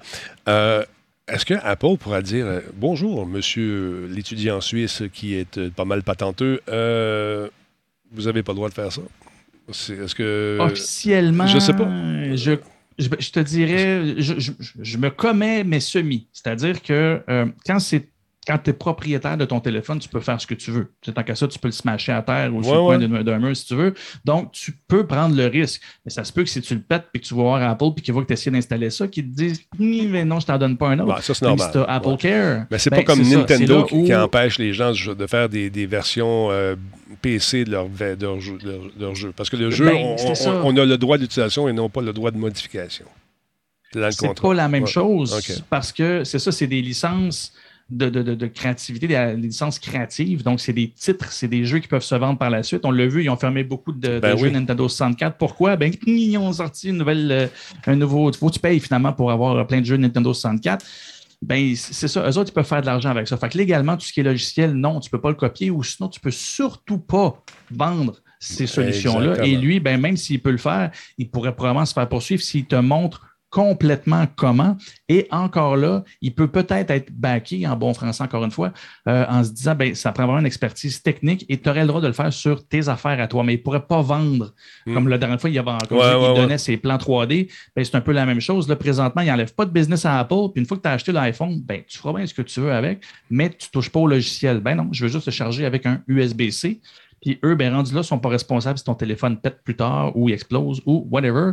Fait que non, je pense que lui, de ce côté-là, il est correct. Faut juste pas qu'il se mette dans la situation où il vient de starter un marché dont il est responsable et qui, là, pourrait faire perdre des profits euh, à Apple. Mais l'Union européenne va avoir assez de dents, selon moi, pour qu'il change ça, parce que c'est un réel problème. Nous autres, on ne le vit pas ici. là. On a tous les mêmes plugs au Canada ouais, et aux Mm. États-Unis. Mm. Mais va en Europe, là, je veux dire, tu fais deux heures de char, puis c'est déjà pas les mêmes prises dans le mur. Sans plus, tu n'as pas le même bout de fil pour ton téléphone. C'est l'enfer. Fait que non, euh, l'Union européenne, à mon, à mon avis, va arriver avec quelque chose euh, prochainement. Puis lui, ben, il a montré que ça se fait. Fait qu'après, on ne peut cool. pas dire, mais non, ça se fait pas. Ça se fait, ça se fait très Très bien. cool. D'ailleurs, les nouveaux téléphones, je pense qu'il n'y a plus de fil dedans. Ça se peut-tu qu'on veuille vendre le truc par induction pour vendre les téléphones? Est-ce que je fais ma langue sale en ce moment? Ça se peut-tu? Hey, ça, Ça se faut, peut-tu? faut, faut que je le dise. Là, ça, moi, ça, ça vient me chercher. Ça se peut-tu que ça soit ça? Ça T'as se plus, peut-tu? t'as plus d'écouteurs. Non, t'as plus d'écouteurs. Oui, mais ça se peut, ça se peut, ça se peut qu'en plus, le PR, ben, les, les relations publiques de Apple te disent Oui, mais c'est parce qu'on veut réduire notre empreinte, Ouais, parce que finalement, les gens qui achètent des iPhones, ils ont déjà 36 paires d'écouteurs puis de fils. Oui, mais t'as plus la prise pour les brancher. ben, ben, c'est ça, tu pas la prise. Non, j'en ai pas de maudits Ouais. écouteurs. Ben, c'est ça. Non, euh, excusez, c'est mon montée de lait. Bon. Apple veut vendre juste plus de trucs, c'est ce qu'ils font. Je sais pas. Je sais pas. C'est l'avocat du diable qui parlait, il est parti. Maintenant, parlons un peu, parti, bon, ouais, parlons un peu de ce fameux jeu qui, qui- écoute, Laurent nous en a parlé hier. J'ai vu des gens qui capotent sur euh, ce jeu qui s'appelle euh, Me- Metroid Dread. Il y a un effet locomotive sur l'ensemble des jeux de la série. C'est absolument fou. Vous allez faire un tour sur le eShop. Vous allez voir que euh, le, le titre fait vendre non seulement le- Nintendo ne vend pas seulement que Metroid euh, Dread, mais tous les, toutes les déclinaisons, comme, euh, voyons, déclinaisons qui étaient sur la Wii U également, euh, comme euh, Fusion, Metroid Zero Mission, euh, Prime Tril- Trilogy, Super euh, Metroid. Ils sont entrés dans le top 10 en fou. C'est comme si les gens avaient oublié cette licence-là pendant un certain temps, ou les plus jeunes découvrent ça, puis ils disent Hey, c'est bien cool, j'aimerais ça essayer ça. C'est absolument fou. Il y a la- dans le classement euh, de la 3DS, il y a Metroid, euh, Metroid euh, Samus Returns euh, qui est en troisième place. Donc, ça va super bien. Euh, écoute, Dread a vendu trois fois et demi plus de copies au lancement que le dernier jeu Metroid en 2D, euh, le Samus Return, euh, qui a été lancé en 2017, je ne me trompe pas, sur la 3DS. Euh, c'est très intéressant. Aussi, c'est une franchise qui est plus petite pour Nintendo. Nous écrit un certain journaliste qui s'appelle Dring euh, comme la sonnette. Euh, il s'agit du cinquième plus gros lancement de Switch de l'année derrière Mario 3D World, euh, plus, euh, plus, euh, je pense que c'est Bowser's Fury, Zelda Skyward, Monster Hunter Rise et New Pokémon Snap. Donc, ça va très bien pour cette licence et j'imagine que Nintendo va profiter de cette, de cette nouvelle opus pour vendre la nouvelle console, euh, la Switch euh, OLED également, un peu comme euh, l'ont fait au début du lancement de Microsoft la première Xbox avec Halo, qui a été le titre phare qui a fait vendre des consoles. Mais celui-là risque de donner un fier coup de main à la, version OLED de la console. Je trouve ça intéressant. Ça vous tente d'y jouer, paraît-il qu'il est passionnant et bien sûr, il est beaucoup plus beau sur une console Switch OLED. Il marche pareil sur l'autre, là. c'est juste qu'il est un petit peu moins beau. c'est juste ça. C'est un petit peu moins beau. Marketing! Mais il, y a, il y a- non, il a l'air- très, très cool. Puis oui, ben, c'est sûr qu'il marche mieux sur OLED. Je veux dire, ils vont, dire, ils vont te le dire. De là, ce que tu le vois, je ne le sais pas. Ouais. Mais merci Euh, d'avoir acheté. pros pour en dire. Merci beaucoup d'avoir acheté la, la version qui n'est pas OLED, mais l'autre est vraiment, écoute, c'est- beau, là. là. c'est beau, mais Hey, ça, ça me fait sourire un petit peu. Tu sais, quand on demande, par exemple, aux, aux- aux sportifs de FIFA de, de faire partie d'un jeu chez EA, c'est pas gratis. Ça coûte cher. Ça coûte cher parce qu'il y a des droits, puis toute la kit. Fait que là, là euh, la FIFA s'est dit, EA, euh, ça va bien vos affaires. Vous avez signé des deals avec Microsoft. Ben, nous autres, là, on voudrait revoir notre entente avec vous autres, si ça vous dérange pas. Fait que s'est rendu compte qu'ils étaient gourmands un petit peu. Donc, est-ce qu'ils sont, qu'ils sont sur le point d'abandonner la licence FIFA? Peut-être que oui. Parce que pour avoir les droits euh, de mettre des joueurs de la FIFA, de profiter de la licence de la FIFA, ça coûte 2,5 milliards de dollars sur 10 ans. T'imagines? T'imagines, c'est fou. Euh, donc, c'est ce qu'on a pu lire dans le New York Times aujourd'hui, euh, qui cite des gens qui sont proches des négociations en ce moment. Et les sites euh, disent que l'instance footballistique demande à IA euh, plus du double de ce qui a été payé précédemment pour les droits d'appellation euh, de la FIFA. C'est absolument fou raide. Ça fait au moins deux ans qu'ils discutent pour tenter justement d'arriver à une entente. Et paraît-il que EA se heurte à un mur. Ils ne rien savoir. Et euh, FIFA a demandé un milliard de dollars pour chaque cycle, euh, pardon, de quatre ans de la Coupe du Monde. Donc, euh, la FIFA, rappelons-le, c'est l'organe directeur qui contrôle le football mondial. Ce qu'ils veulent, eux autres, c'est de limiter l'étendue des droits d'EA, tandis que lui, veut euh, bien sûr aller plus loin. Il veut avoir des commandites pour les temps forts des jeux réels. Il veut faire des tournois de jeux en arène. Et bien sûr, avoir la même mise sur tous les produits numériques, même les NFT dont on a parlé déjà, j'allais dire Laurent, euh, Jordan. Donc, euh, là, on est dans une espèce d'impasse en ce moment. Euh, Peter Moore, qui travaille désormais chez Unity Technology, a déclaré au New York Times que lors d'un entretien téléphonique, écoute, ça envoie clairement un signal justement à EA pour que peut-être ils commencent à chercher d'autres franchises ou peut-être oublier les joueurs qui sont vraiment de véritables joueurs et qu'on modélise d'année en année. Parce que ça, c'est- vraiment une machine à imprimer de l'argent, cette histoire-là. Parce que les gens qui jouent au jeu de l'année passée, mettons que tu joues au jeu de- du, du Canadien de Montréal, au hockey, puis Piqué, et puis là, où notre gardien de but, euh, il, il est, puis il est encore là. ça rajoute un peu moins d'immersion. Et, et les gens, Ah, tu joues à celui de l'année passée. Tellement. Ouais, mais moi, ça me Ah, fâche que les. Electronic Arts, se- on s'entend là, je veux dire, s'assoient chantage. là-dessus depuis Ben oui. combien de temps? Mhm. Il y a, il y a- il y a- là, sur FIFA, il y a quelques franchises qui ont eu accès aussi quand même à, ah ouais, ouais, je veux dire, aux, aux licences. Ouais. Mais pour ce qui est de, de NFL, pour ce qui est du baseball, ou presque juste, il, il- il y a presque l'exclusivité de tout. Fait ne te sort même pas des jeux le fun. Moi, je joue à NFL. Euh, de, de, de EA, mais Madden NFL parce que j'aime la NFL, mais je je suis pas niaiseux. Là, Là, ce qui fait que je joue au dernier, c'est qu'il est venu avec euh, la- la- le Game Pass avec EA. Mhm. Euh, puis c'est tout. Autrement, je ne paierais pas ça 80$ pour avoir des noms de chandail. Je dire, le gameplay est pareil. Le jeu, il est le fun, mais il pourrait tellement être meilleur. Moi, tu me dirais, là, tu pourrais avoir quatre, entre- quatre entreprises différentes que EA pour faire un jeu de la NFL. Imagine la, jouabilité qui changerait. Ce serait rien, il n'y aurait rien à voir. On va voir ce qui va se passer avec FIFA. Moi, ce que j'ai juste l'impression, c'est qu'ils vont avoir plus de budget pour faire un meilleur jeu parce que de ce que j'ai vu, les derniers jeux de FIFA, sur pas mal tous les fabricants de jeux de soccer, ça n'a pas bien été, ils sont buggés à grandeur. Mais ça coûte tellement cher juste avoir le droit d'utiliser le Moses de Ah, nom. Ben, ton fou. jeu, il n'est même plus le fun. Non, Pas mais- compliqué. oui, mais Comment, comment vous calculez le plaisir que vous investissez dans un jeu? Est-ce que vous, vous le parlez, euh, vous y pensez en temps? Si vous payez 80 vous vous dites je passe 80 heures, donc c'est une pièce, là- une pièce de l'heure? Ou Non. comment, ça- comment vous le calculez? Le plaisir versus le temps passé? Si tu résous un jeu de 80 en deux Ouais. heures, c'est un peu décevant. Ouais, moi, c'est le, comme tu dis, c'est le, le- l'amalgame des deux. Le plaisir de jouer, d'oublier la réalité dans laquelle tu te trouves en ce moment, puis embarquer dans la réalité proposée. Joyeux. Non, non, mais tu un jeu dans lequel tu dis Ah non, moi, j'aurais pas fait ça de même. Ah non, OK. Mais quand c'est comme un roman.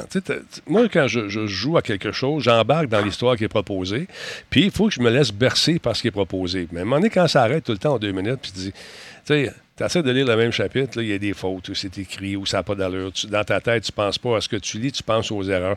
Mais c'est ça pour moi un jeu. Tu embarques dans une histoire, tu te laisses bercer par le truc, tu oublies un peu tes, tes- tes- tes- inquiétudes quotidiennes, tu embarques dans l'univers, tu te laisses bercer pendant l'heure, deux heures, trois heures. Puis si le jeu dure 256 heures comme euh, euh, The Witcher, mais tant mieux. tu c'est- c'est- c'est- ça, c'est un jeu qui est rentable pour moi. Mais quand tu payes 80$ pour 6 heures de jeu, un film, ça dure euh, quand même beaucoup moins long, euh, puis euh, tu vas le voir pareil. Moi, mais c'est pas pareil. Le jeu, je, je, je Non. le joue, j'embarque dans l'univers. Pour moi, c'est ça. Pour toi, c'est quoi, Jardin? Euh, moi, c'est vraiment. euh, Il y a une grosse notion de friction. C'est-à-dire, il y a deux choses. Il y a- il y a le temps de jeu, oui, mais tu prends comme les Gears of War, mais à part le dernier que j'ai pas acheté parce qu'il est venu en contrat avec Game Pass, j'ai l'air de faire de la pub pour eux, mais non, il y a beaucoup de choses intéressantes. On jouera d'ailleurs. Mais j'avais, acheté, oui, ce serait le fun pour vrai. J'avais acheté chaque, euh, chaque. Et je sais que le jeu n'était pas nécessairement super long. Je jouais un peu online avec mon ami Phil, mais c'était pas le jeu, c'était pas le volet online que je jouais, c'était l'histoire. Puis je l'avançais, puis oui, il y a bien des gens qui disent Ouais, mais c'est cher. Ouais, mais l'expérience me prend.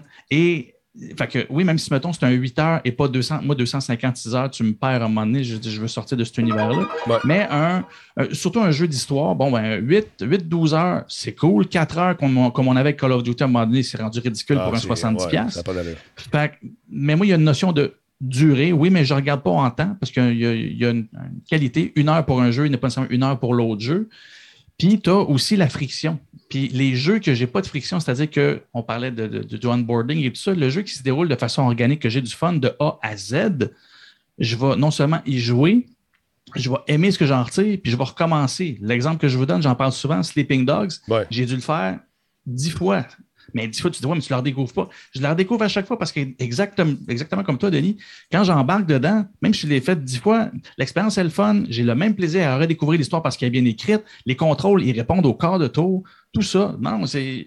Fait que mon expérience n'est pas autant sur le temps que est-ce que j'ai du fun? Parce qu'un jeu de 8 heures peut m'endurer des dizaines et des dizaines parce que je vais le refaire. C'est ça. Faudrait que- Mhm. C'est super intéressant. Mais c'est parce que le ratio prix euh, et durée de jeu aussi, euh, ça peut, peut devenir un irritant. Des jeux, on- comme tu le disais, des jeux qui durent 4 heures pour 80$, piastres, c'est une claque d'en face. C'est- plate, tu sais. Ou euh, des jeux que- où tu te rends compte que ça n'a pas été pensé euh, pour faire durer le plaisir, ou on, dans ce- où on va te vendre un aspect du jeu qui est supposé être le point le plus intéressant. Puis toi, en jouant, tu découvres que, tu découvres que c'est. Non, ça, c'est bien plus fun. Tu as dû focuser là-dessus au lieu de te faire jouer à ça. Mais c'est pour ça que la job de chialu, euh, ma job à moi, c'est ça. c'est de trouver ces affaires-là pour lui dire, mais Ouais, mais tu sais, le ouais. le chialu constructif, c'est ça. Ouais. Moi, c'est- surtout ça. Il y a une mécanique de jeu qui n'a aucun rapport, tu l'as ajouté parce qu'il fallait que tu ajoutes quelque chose cette année. Ben non, ça paraît. C'est pas le fun. Fait que, c'est comme ceux qui chialent sur Far Cry 6. Je me plains un peu de Far Cry 6. Je joue présentement aussi. Il y a des choses que j'aime pas. Encore une fois, le onboarding est pas mal la thématique de ce soir. J'ai un peu de misère. Là, je commence à m'habituer. Je commence à retrouver mes pantoufles. Mais je veux dire, Far Cry 6, là, ceux qui chialent que c'est la même chose que le 5, puis la même chose que le 4, C'est la, c'est la je même chose. dire en bon français, d'autres, qu'est-ce que tu n'as pas compris? C'est une franchise. Je veux dire, C'est ça. ça. je veux retrouver. Ouais. Si je veux pas que ce C'est soit la Far même Cry, prémisse. Hmm. ben c'est ça. Si je veux pas que ce soit Far Cry, si je veux pas retrouver un environnement de Far Cry, ben je vais acheter un autre jeu. Ben, Ben, ça. Donc, Far Cry tu sais, 6. Je trouve que ça. oui, tu as raison, c'est, c'est- c'est- c'est- on s'attend à ça. Mais là, à un moment donné, je trouve que la ligne entre chacune des licences, ça me nuise. La frontière, il n'est presque plus. Par moment, j'ai l'impression de jouer à gauche. Par moment, j'ai des, flashbacks d'Assassin's. Par moment, j'ai des flashbacks de Division. Par moment, j'ai. Hop, là, on, fait, on va dans, l'avion, le jeu plate qu'il avait fait d'avion. Puis dans l'espèce de mode dans Ghost Recon qui était absolument ridicule avec des Monster Trucks. Mettez-moi pas des Monster Trucks encore, moi je vous parle plus. Euh, en tout cas, mais fait que ça, c'est ce genre d'affaires-là, tu sais, qui fait en sorte qu'à un moment donné, tu décroches. Mais il y a du fun à avoir dans le jeu-là. Il y a du fun à avoir. Ben, c'est ça. tu sais, on s'amuse, c'est drôle. Puis si ça tente de jouer, on jouera. T'es sur quelle console, toi, là, sur, sur, euh, la nouvelle? Euh, ou- Xbox One. OK, ben, on peut jouer Xbox One, non, je suis. Ben, moi, n'importe quand. Ah, ça sera le fun. euh, On Puis moi, en fait, Far Cry, c'est là où ce que mon expérience est biaisée. J'ai presque jamais fait l'histoire tout seul. C'est le jeu de couple. Ça, c'est le fun, ça. Vous connaissez notre Ouais, setup? ouais. Ben oui, il y a, on a ma TV, Ouais. la, la TV à ma blonde. Le split screen, nous autres, c'est deux TV côte à côte. Là. Parfait, ça. Puis je joue online avec ma blonde. Fait que toutes les Far Cry, pour moi, c'est juste du co-op, c'est le fun. Fait j'avoue que C'est pas autant pour l'expérience. Ouais, c'est touchant. Touchant. puis elle, sur le chat, en plus, je gagne des points. Non, c'est pas vrai. Mais l'expérience, pour moi, elle est fun parce que je fais juste des nouvelles missions avec elle. Puis moi, mon, mon fun de Far Cry, c'est ça. Fait que oui, je suis biaisé là-dessus. Je veux retrouver ça. Fait que Ouais, ça, tu l'as. c'est sûr que je suis pas le meilleur critique. Ouais. C'est ça, exactement. Je l'ai. Tu l'as, tu l'as, c'est exactement. Mais l'affaire, c'est que au début, là, quand j'ai vu l'intelligence artificielle, j'ai eu comme si tu m'avais donné un coup de pied dans telle bottine. Je, oui, non, c'est quoi ça? Quoi? Mais ça revient au niveau 7, ils deviennent tous rock'n'roll, puis en montant, ça devient plus le fun aussi.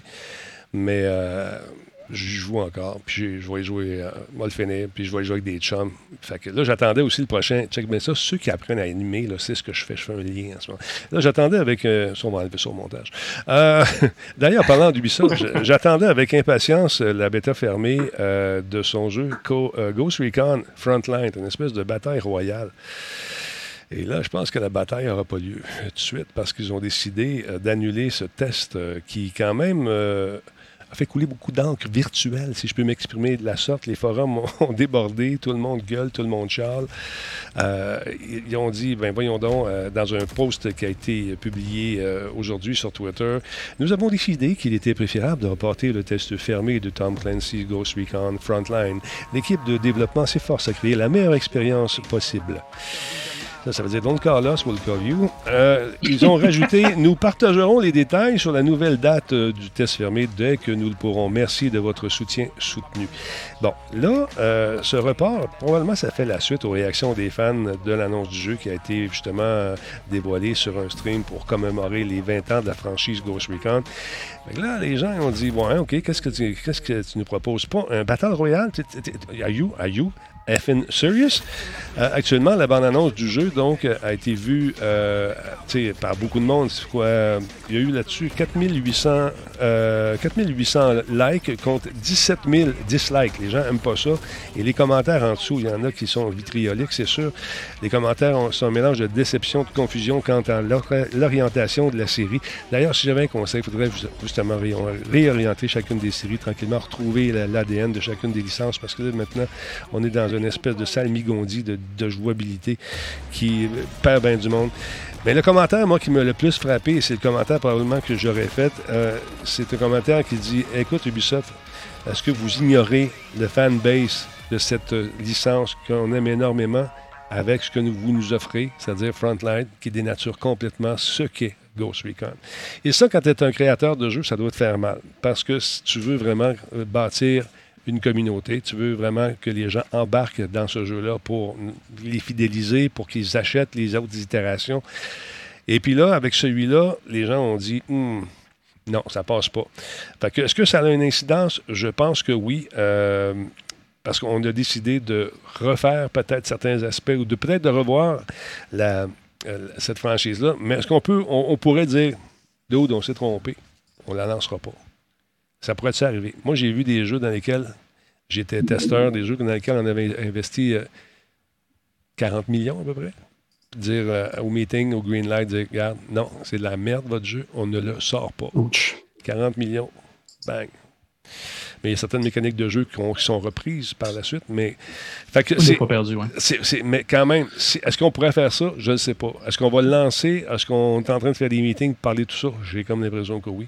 Mais euh, écoute, côté marketing, quand Est-ce on- que, est que tu dis qu'ils ont mal expert- expertisé la, la- le fanbase? C'est bien ça que j'entends? je, je pense que le cycle des Battle Royale en est un qui est euh, épuisé en ce moment. Tout le monde l'a fait et son voisin. Si on avait lancé ce jeu-là en même temps que PUBG, par exemple, OK, ça commence, c'est nouveau, il y a une espèce d'engouement.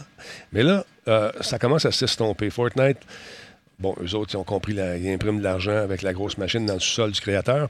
Mais, euh, tu sais, mais écoute, ils ont des moyens incroyables. Euh, PUBG reviennent avec une nouvelle licence. C'est une itération qui va comme embellir le tout. Mais est-ce que c'est trop peu, trop tard? Je ne sais pas. Surtout pour une licence qui se veut avant tout un jeu d'infiltration. Mais là, là-dedans, ça rappelle un peu la zone de- quand on joue à The Division. C'est un peu la même chose. On s'en va dans un truc, il faut aller fouiller, glaner, on peut se faire voler notre, notre truc. On peut se faire voler ce qu'on a glané à gauche et à droite, puis il faut caler l'hélicoptère, puis s'en aller au plus vite, pas se faire piquer. Bon. C'est- Est-ce que c'est un jeu qui a été conçu en grosse partie pendant la pandémie également, pour on essaie d'utiliser les- les- ce qu'on a à nos, à nos, euh, dans notre arsenal de jouabilité pour essayer de produire des trucs, parce qu'on est une compagnie, il faut offrir aussi des trucs. Est-ce qu'on aurait été mieux de dire stand-by, on fait pas ça cette année, on va le retarder? C'est c'est toujours plus facile de critiquer la game de hockey une fois qu'on l'a vu. Fait que- Ouais, mais Gérard d'estrade. ouais. je je sais pas, de ton côté, je sais que tu as plus de contacts que moi dans, dans le monde du jeu vidéo. Euh, chez Ubisoft, j'ai quelques personnes ici et là qui, qui me parlent. Et moi, de ce que j'avais entendu, mais ça fait longtemps que j'en entendais parler. Mhm, là. mhm. Tu sais, quand quelqu'un te parle de quelque chose d'un bout, pas tu réalises, attends, le v'là comme un ou deux ans, il m'en avait parlé. Ouais, puis il ça. disait, franchement, tu- ah, ben, on, on se souvient, là, en 2017, je pense que euh, Ubisoft avait refusé, ben, avait pas pris l'engin Unreal pour aller euh, faire, euh, faire ses jeux. Il restait avec des technologies maison. Ouais, le moteur euh, maison. On parle dernièrement que c'est difficile d'avoir des seniors hein, dans le milieu du jeu vidéo. Tous les studios sont rendus ici. Les seniors se font arracher d'un bord puis de l'autre, sont en position de négo- négociation à 100 000 à l'heure. Ben, va chercher Mhm. des seniors qui vont travailler sur des outils qui sont, le- qui sont propriétaires. Ça devient de plus en plus difficile. Moi, ce que je vois, puis c'est là où c'est pure théorie, hein, c'est là, je suis vraiment Moi le, gérant d'estrade. là. Mhm. Euh, ce que je vois, c'est une entreprise qui essaye de commencer à faire un pivot et ils ont commencé à entendre le public chialer, puis là, ils commencent à réaliser que l'eau commence à être chaude. Et là, Far Cry 6 est sorti, ça a chialé pas mal. Comme je te dis, moi, je me plains pas, c'est l'expérience que je m'attends, mais je suis pas un joueur qui attend le jeu comme d'autres. Moi, j'attendais le coop, j'ai exactement ce que je veux. Mais si les gens trouvent plus l'expérience, c'est toujours pareil, bien, ça se peut que c'est parce qu'à l'interne, tu n'as pas l'expertise, d'autant plus que la pandémie, tu n'es plus capable de pousser tes trucs à l'interne comme tu pouvais le faire avant. Et là, ben, tu commences à pédaler sur ce que tu as refusé de changer pour au moins avoir la capacité de recrutement.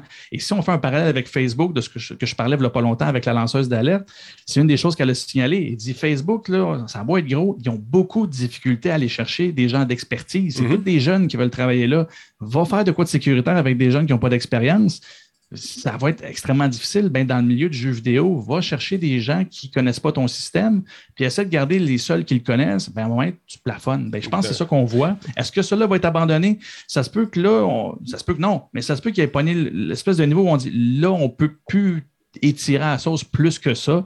J'ai vu des trucs d'embauche par rapport au- au- au- à l'engin Ah, j'ai vu. Unreal. Je ne sais pas s'ils ont changé ouais. leur, euh, leur façon de voir les choses à l'interne, mais de toute évidence, ils commencent à sentir la soupe chaude. Puis ils réagissent. Fait que ça se peut que celui-là, il fasse comme bon, là, on, on- pas, pas qu'on n'est plus capable de on plus capable de le cacher, c'est même plus subtil. Je pense Non, que c'est ben, ça qu'on voit. Mais je pense que c'est pas étranger non plus. La pandémie n'est pas facile non plus. Le, le- Ben non. le fait que les, les, les, les seniors sont plus là non plus, mais il y a eu un changement de la garde aussi. Tu sais, les gens qui avaient de l'expérience, des, des gens qui étaient là depuis le début.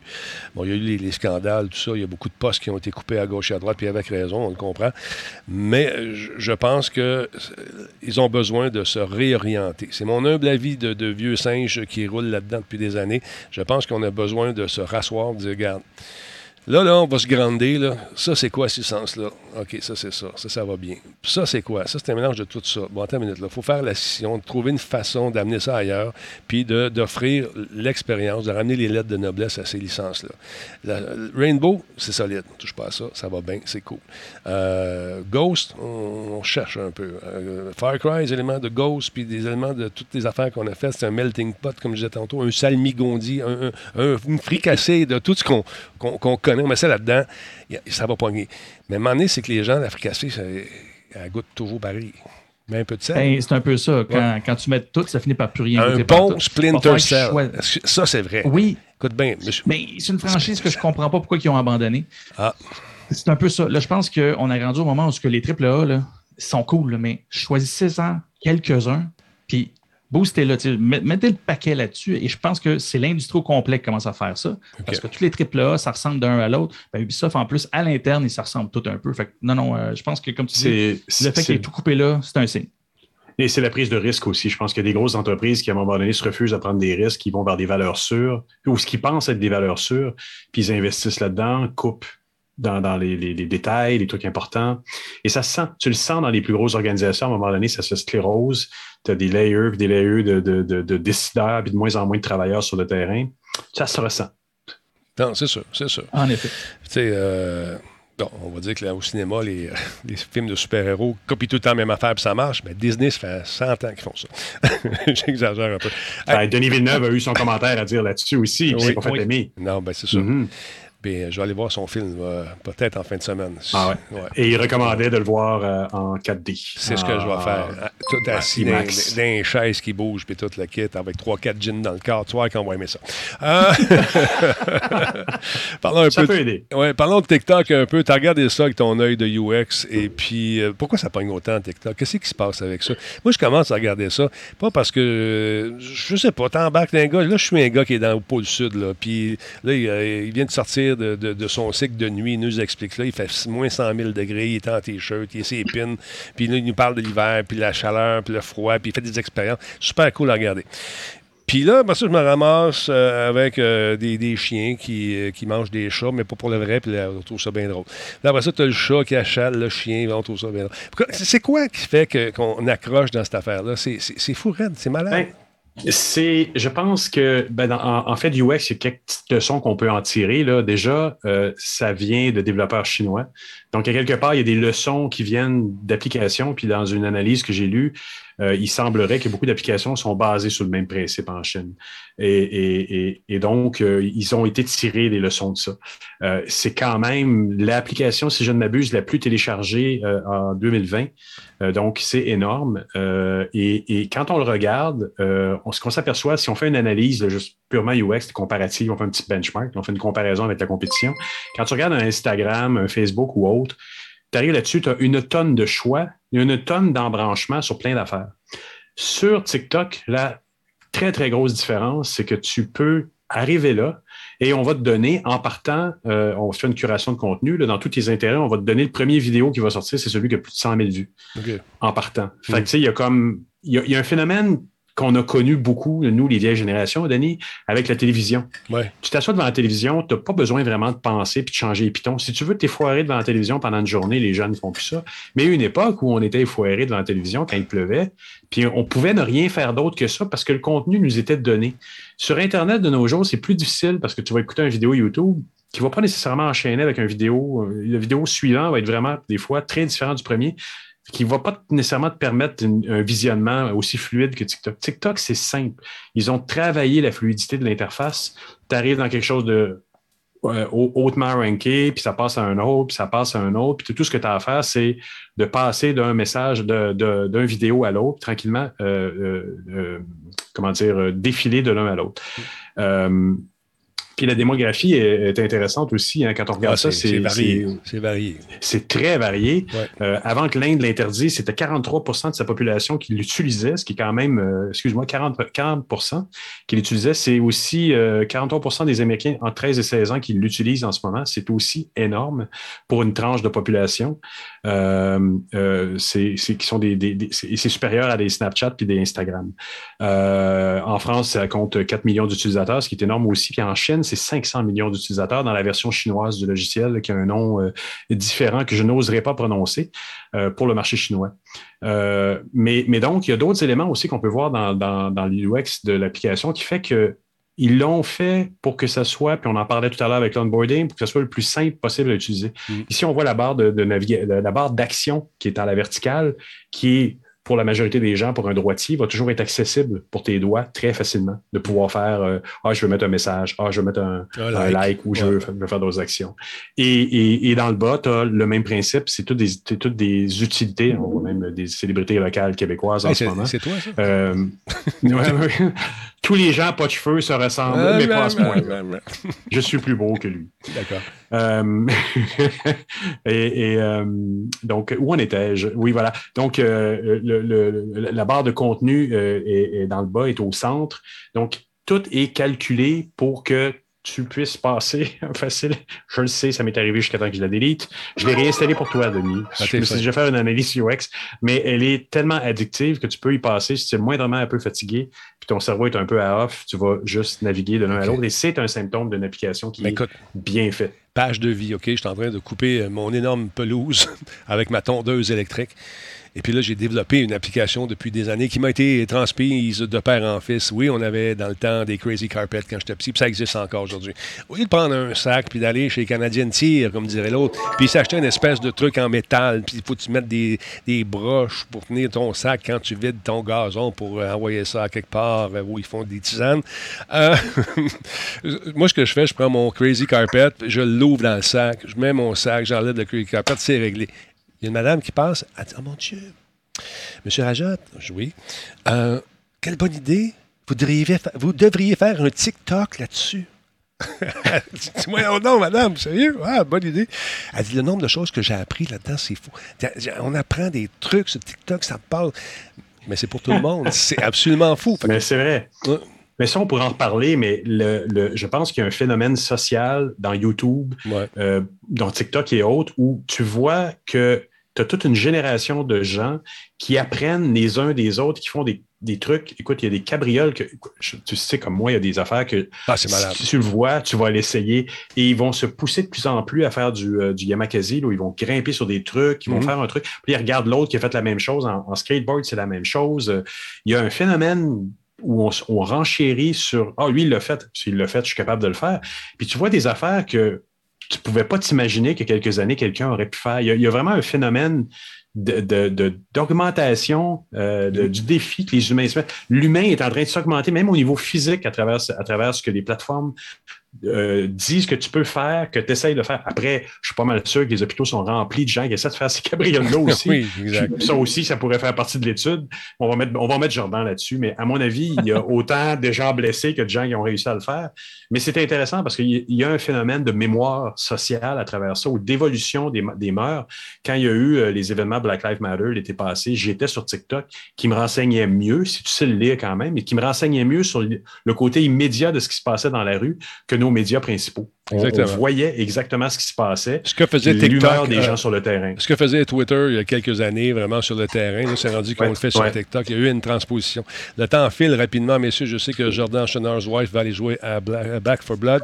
Mais euh, Jordan, j'aimerais ça que tu nous parles un peu du capitaine Kirk qui finalement est allé dans l'espace pour le vrai. Et, et- et- 91 ans. 91 ans, il est solide, le bonhomme, encore une fois.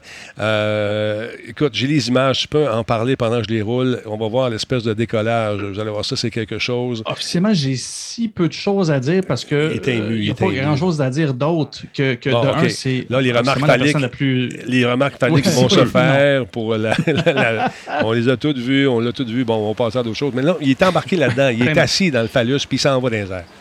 Et il va, là. Mais sans joke, il y a plusieurs choses au- au-delà de, l'acteur William Shatner. Il y a quelque chose de très symbolique et ça tourne autour de ça. Évidemment, c'est un beau stunt publicitaire. Le Captain Kirk est allé réellement dans l'espace. Là, je- j'entends les fans d'astronomie qui disent Ouais, mais ils vont pas vraiment dans l'espace. C'était pas la. Je sais, je sais. Mais Il est allé dans la de la Terre. Fait qu'on va... Oui, oui, c'est ça, exactement. Il est allé au-delà de la couche qui permet de voir le soleil avec un ciel noir. Ben, parfait. Mais non, officiellement, c'est vrai. Il n'est pas euh, dans une vraie, vraie apesanteur complète. Tout ça pour dire que Captain Kirk est allé vraiment haut, mais il est allé à un âge absolument hallucinant. Je sais pas, il était rendu à 91. Moi, j'avais vu 90 ans, mais un an Ouais, plus ou moins à cet âge-là, je veux dire, il est, ben- il est probablement bien plus loin que ce que je vais me rendre. Je ne souhaite pas le malheur, là, mais je dis juste, c'est déjà un chiffre très raisonnable. 22 000 D'être capable de supporter ça, on s'entend que là, ça, c'est pas une petite raide à Sorel. là. Je veux dire, il y a de la pression, c'est tough. Je La dire, il en forme euh, pour je, ça. je serais curieux de voir la forgée combien de 90 G ans. il il a absorbé. Il est rendu à 30 32 000 pieds, c'est fou. Là, euh, à un moment donné, je me suis dit, là, ils ont sûrement une vidéo avec la réaction. On va voir atterrir. On va avancer un petit peu. OK, Captain Kirk. Est... OK, OK. Figo Transport. Là, il est dans l'espace. Juste- Check ça ici. là. Juste parler d'une petite. Ah ben oui. Juste parler d'une petite réplique qu'il avait lancée là, avant, avant le décollage là, il y a quelques jours. Il avait dit, il dit Moi, je m'attends à ce que ce soit pas le décollage, l'inatterriss- l'inatterrissage le plus difficile. Ça va être de rentrer puis sortir de mon siège. Très, très bon. Regarde, là, on le voit ici. Là, il voit le soleil, le noir, tout ça. Il est sur le bord de l'espace. Il était à la commissure de l'espace. Puis là, il va revirer de bord. Puis là, ce qui était intéressant, c'est que. Mais je regardais l'atterrissage. OK, monsieur a 90 ans. Là, c'est comme un SpaceX un petit peu. euh, qu'on- mais avant, avant de. Ici, il atterrisse debout, là, quand même. Avec la, il replace les lombaires. c'est c'est ça, mais là, il n'est plus là. Là, il y a le, le- le bout du. euh, J'allais dire, le, le bout de, de la fusée. il n'est plus là. Il est dans les parachutes. Regarde, on le voit, il est un petit peu à gauche. Mais là, eux autres. euh, Bon, là, ça atterrit. Ça, c'est assez spectaculaire quand même. Check ça, il arrive, il est de droite, droite dans plein désert. Bon, ça, c'est le fun. Là, le capitaine Kirk, là, il est content, il n'est pas mort. Là, il se dit, euh, là, il faut que j'atterrisse. Bon, là, ils sont contents, tout le monde est heureux, on va avancer un petit peu. Là, il arrive dans son bout. Et là, tu vois ça arriver. Là, les parachutes s'ouvrent. Hey, sacrifice. Mais là, check bien l'impact que ça fait. Ils l'ont coupé. J'aurais aimé ça le Ouais. voir de proche. Mais ça, ça a dû te replacer, te replacer les lombaires, comme tu disais tantôt. Check ça. Là, tranquillement, là, ça arrive. Ils sont à 1000 pieds du sol. Là, là, là, ils sont contents. Tout le monde est heureux. On- bon. Et puis là, es-tu correct? euh, euh, James, es-tu correct? James, es-tu correct? Oui, oui, je suis correct. Mais là, il arrive pas loin du sol et ça semble donner un sang après coup. Euh, puis là, il dit, on n'est pas arrivé encore, j'ai hâte d'arriver en tabarnouche. Là, j'ai au, euh, tu sais, j'ai hâte de Atterri dans l'eau puis c'est rough. tu sais. Ouais, mais imagine-toi, dire. regarde, regarde, 500 pieds. Là, ça, ça a jamais là un petit bout. Ils ont pris une volute de chaleur, probablement du sol, qui a gonflé les- le truc. Mais quand il arrive au sol, check bien ça, l'espèce de, de cercle de poussière que ça fait. Là, ils l'ont coupé. J'aimerais ça le voir de proche. Voilà la perruque partir, quelque chose. Non, mais regarde l'impact. Hey! Ah, quand même, quand même. C'est. Quand même. Ouais. Bon, Ouais, là- mais il y a peut-être il y a, pas des petits rétros euh, qui, qui rentrent en ligne de compte en dernier. Euh, ça me semble un oui, peu oui, intense. oui, mais on s'entend. Oui, il y a un petit peu de. de, si je me trompe pas, là, sans j'avais vu qu'il y a des petits rétros, mais juste avoir le coup que ça donne quand même, là, c'est pas juste la poussière. Non. Ça cogne. Je veux dire, tu passes de Ah, quelques kilomètres heure à zéro, puis c'est pas zéro dans l'eau, c'est zéro tu sais, direct. Ben, à cette vitesse-là, dans l'eau, c'est- un choc aussi. Hein? Ouais, mais regarde, là, ici, on a, Oui, ses, oui. ré- on a ses réactions quand Capitaine Kirk il sort, il est ému, puis c'est pas du fake, là. Isn't they don't Non, il y en a bien. ouais. I don't know about that. What you have given me Il, il venait de pleurer, là. is the most profound experience I can imagine. Il est ému, là. I'm so filled with emotion about what just happened. I, I just it's extraordinary. Extraordinary. Ouais, donne-lui un câlin. Ah, l'amour, Bon, ouais, voilà. c'est- câlin. Mais quand même, euh, genre d'affaires que chez les aventures du Grand Talbot existent encore, j'aurais mon cul là-dedans, moi. Voyons, on y va. on y va. Mais, mais c'est ça. Puis, tu sais, je le sais, c'est un milliardaire, je le sais. C'est pas, tu sais, tout, tout le projet On est sait tout wrong ça. à tellement de niveaux. Tout mais au-delà de ça, permettez-vous donc l'apprécier. De de son vivant, le gars qui a joué Captain Kirk, dit que Ah non, le- c'est le émouvant, plus- c'est Là, je émouvant. sais, Star- les fans de Star Wars vont m'haïr. là. Je ne suis pas fan de ni l'un ni l'autre. là, OK? Je veux juste dire que les fans de science-fiction plus entre grosses guillemets, réalistes, les fans de science-fiction le plus scientifique que ça puisse être, ils sont heureux parce que scientifiquement, Captain Kirk est allé, pour vrai, dans le ciel. C'est malade. Je veux dire, il faut, faut apprécier ça. C'est un beau stunt. Il y a l'argent pour le faire. Ben oui, good, parfait. Oui, c'est Pour c'est tout ce qu'a représenté Star Trek, pour toute une génération de scientifiques, il y a dû avoir bien des scientifiques qui avaient la larme à l'œil. Sans pouvoir Clairement. vraiment tant l'expliquer, mais tu te dis, ce gars-là, puis cette gang-là, là, ils m'ont inspiré une carrière de toute une vie. Que virus, arrivé beaucoup. Là. virus, laisse-toi bercer par le rêve. T'es trop terre à terre. Te sens un peu négatif. Non, non, mais Vi- Virus, je pense que c'est justement ça qu'il dit. Il dit Ouais. les riches, c'est pas, pas grave. Je pense qu'il prend parle- l'expérience pour ce que c'est. Puis pour vrai, ce que tu soulignes là, j'ai même pas pensé, puis tu me le flashes. C'est ça. La quantité de monde geek que je connais qui sont en sciences parce qu'ils ont été des Trekkies Oui. solides. Ben oui, clairement. Fait que c'est un- J'espère que personne ne s'empêche de- d'apprécier ça. Moi, j'avais juste peur que ça se finisse mal. Je suis pas Moi aussi. pessimiste, mais il y a Ben, tellement de raisons. Veux dire, 90 la ans, il y a des chances. fendu en deux, je sais pas. Non, on n'a pas vu le drapeau états-unien nulle part. Ça peut te- Peut-être qu'il avait sa Ça, casquette, c'est bien aussi. mais on n'a pas Ouais. vu ça nulle part. Mais, Mais, mais ce qui est intéressant, rappelez-vous, Tintin, euh, c'est quoi, ces années 50, début 60, le premier Tintin, allé sur- on, a, on a marché sur la Lune. Mhm. Rappelez-vous la fusée qui atterrissait par ses propres moyens, puis on disait, ben non, ben là, ça a rattrapé, on est revenu à ça. Une- il était précurseur, en fait, science-fiction euh, RG là-dessus. Puis il, avait renseigné, il s'était renseigné beaucoup au niveau de la science. Il y a beaucoup de choses qui étaient véridiques dans ce qu'il avait présenté.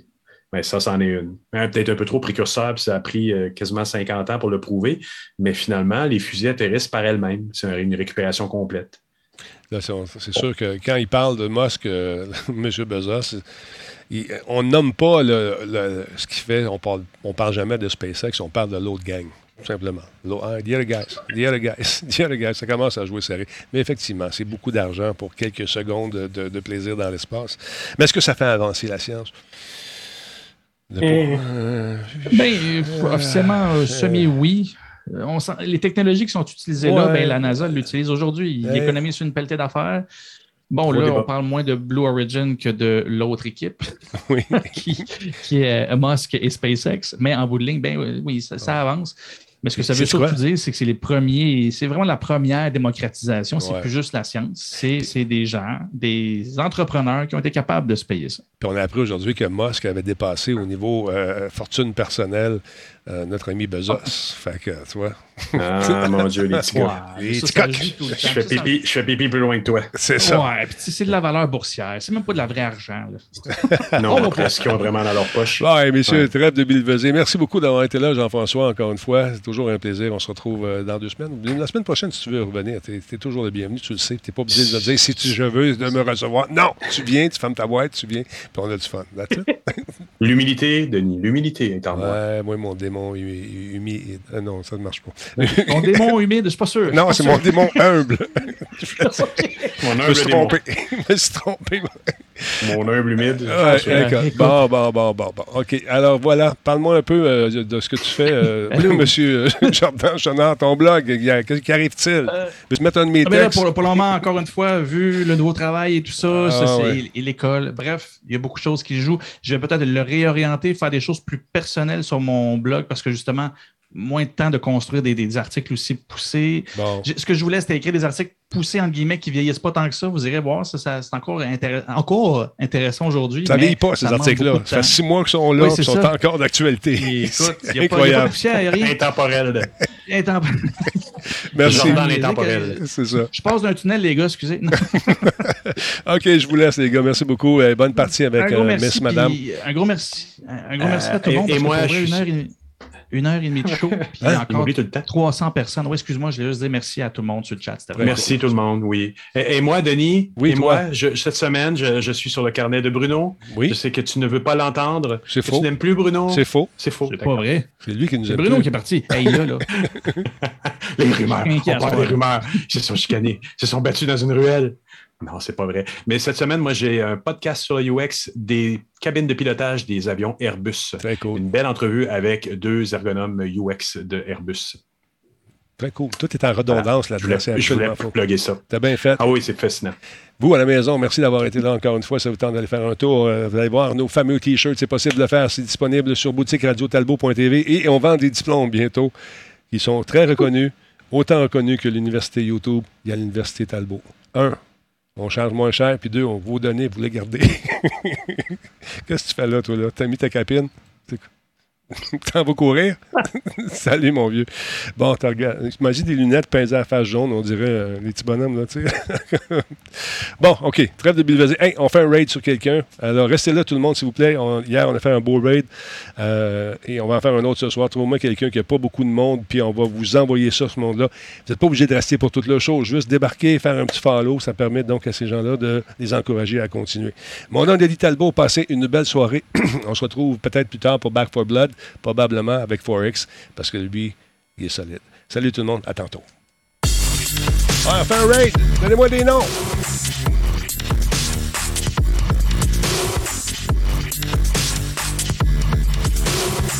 Je veux des gens qu'on n'a pas fait encore. J'ai tout fait ce monde-là à date. Là. Fait que, let's go, trouvez-moi quelqu'un. Mais je lui dis qu'on l'a fait déjà. J'en veux des nouveaux.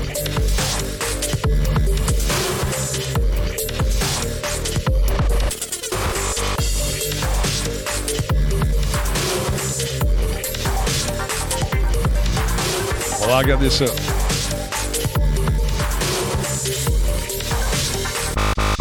On va regarder ça tout de suite avec la toune du bonheur. On va faire un raid, mesdames et messieurs. On regarde les noms. Amourante, on le virus, t'es pas original. Trouve-moi des affaires mieux que ça. Comment? T'es capable, t'es capable. Euh, qui qu'il y avait tantôt? OK, on va regarder ça. Tu, tu, tu, tu, tu, tu, va aller voir ça. J'ai une première suggestion qui a retenu mon attention. C'est comme ça qu'il l'écrit? Ouais, OK. Bon.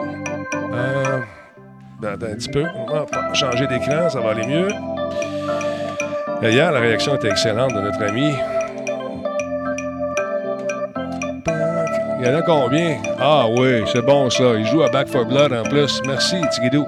Alors, on va faire ça tout de suite. Euh, donc, on lance ça. On s'inscrit, si on- ça nous tente. On fait un petit follow. On va voir si ça va démarrer. C'est supposé partir dans quelques secondes. Oui, ça y va au toast. 161 personnes, 169, 168. On lance le raid. Let's go tout le monde. Bonne soirée. Et on se retrouve un peu plus tard pour Back for Blood. All right. Salut.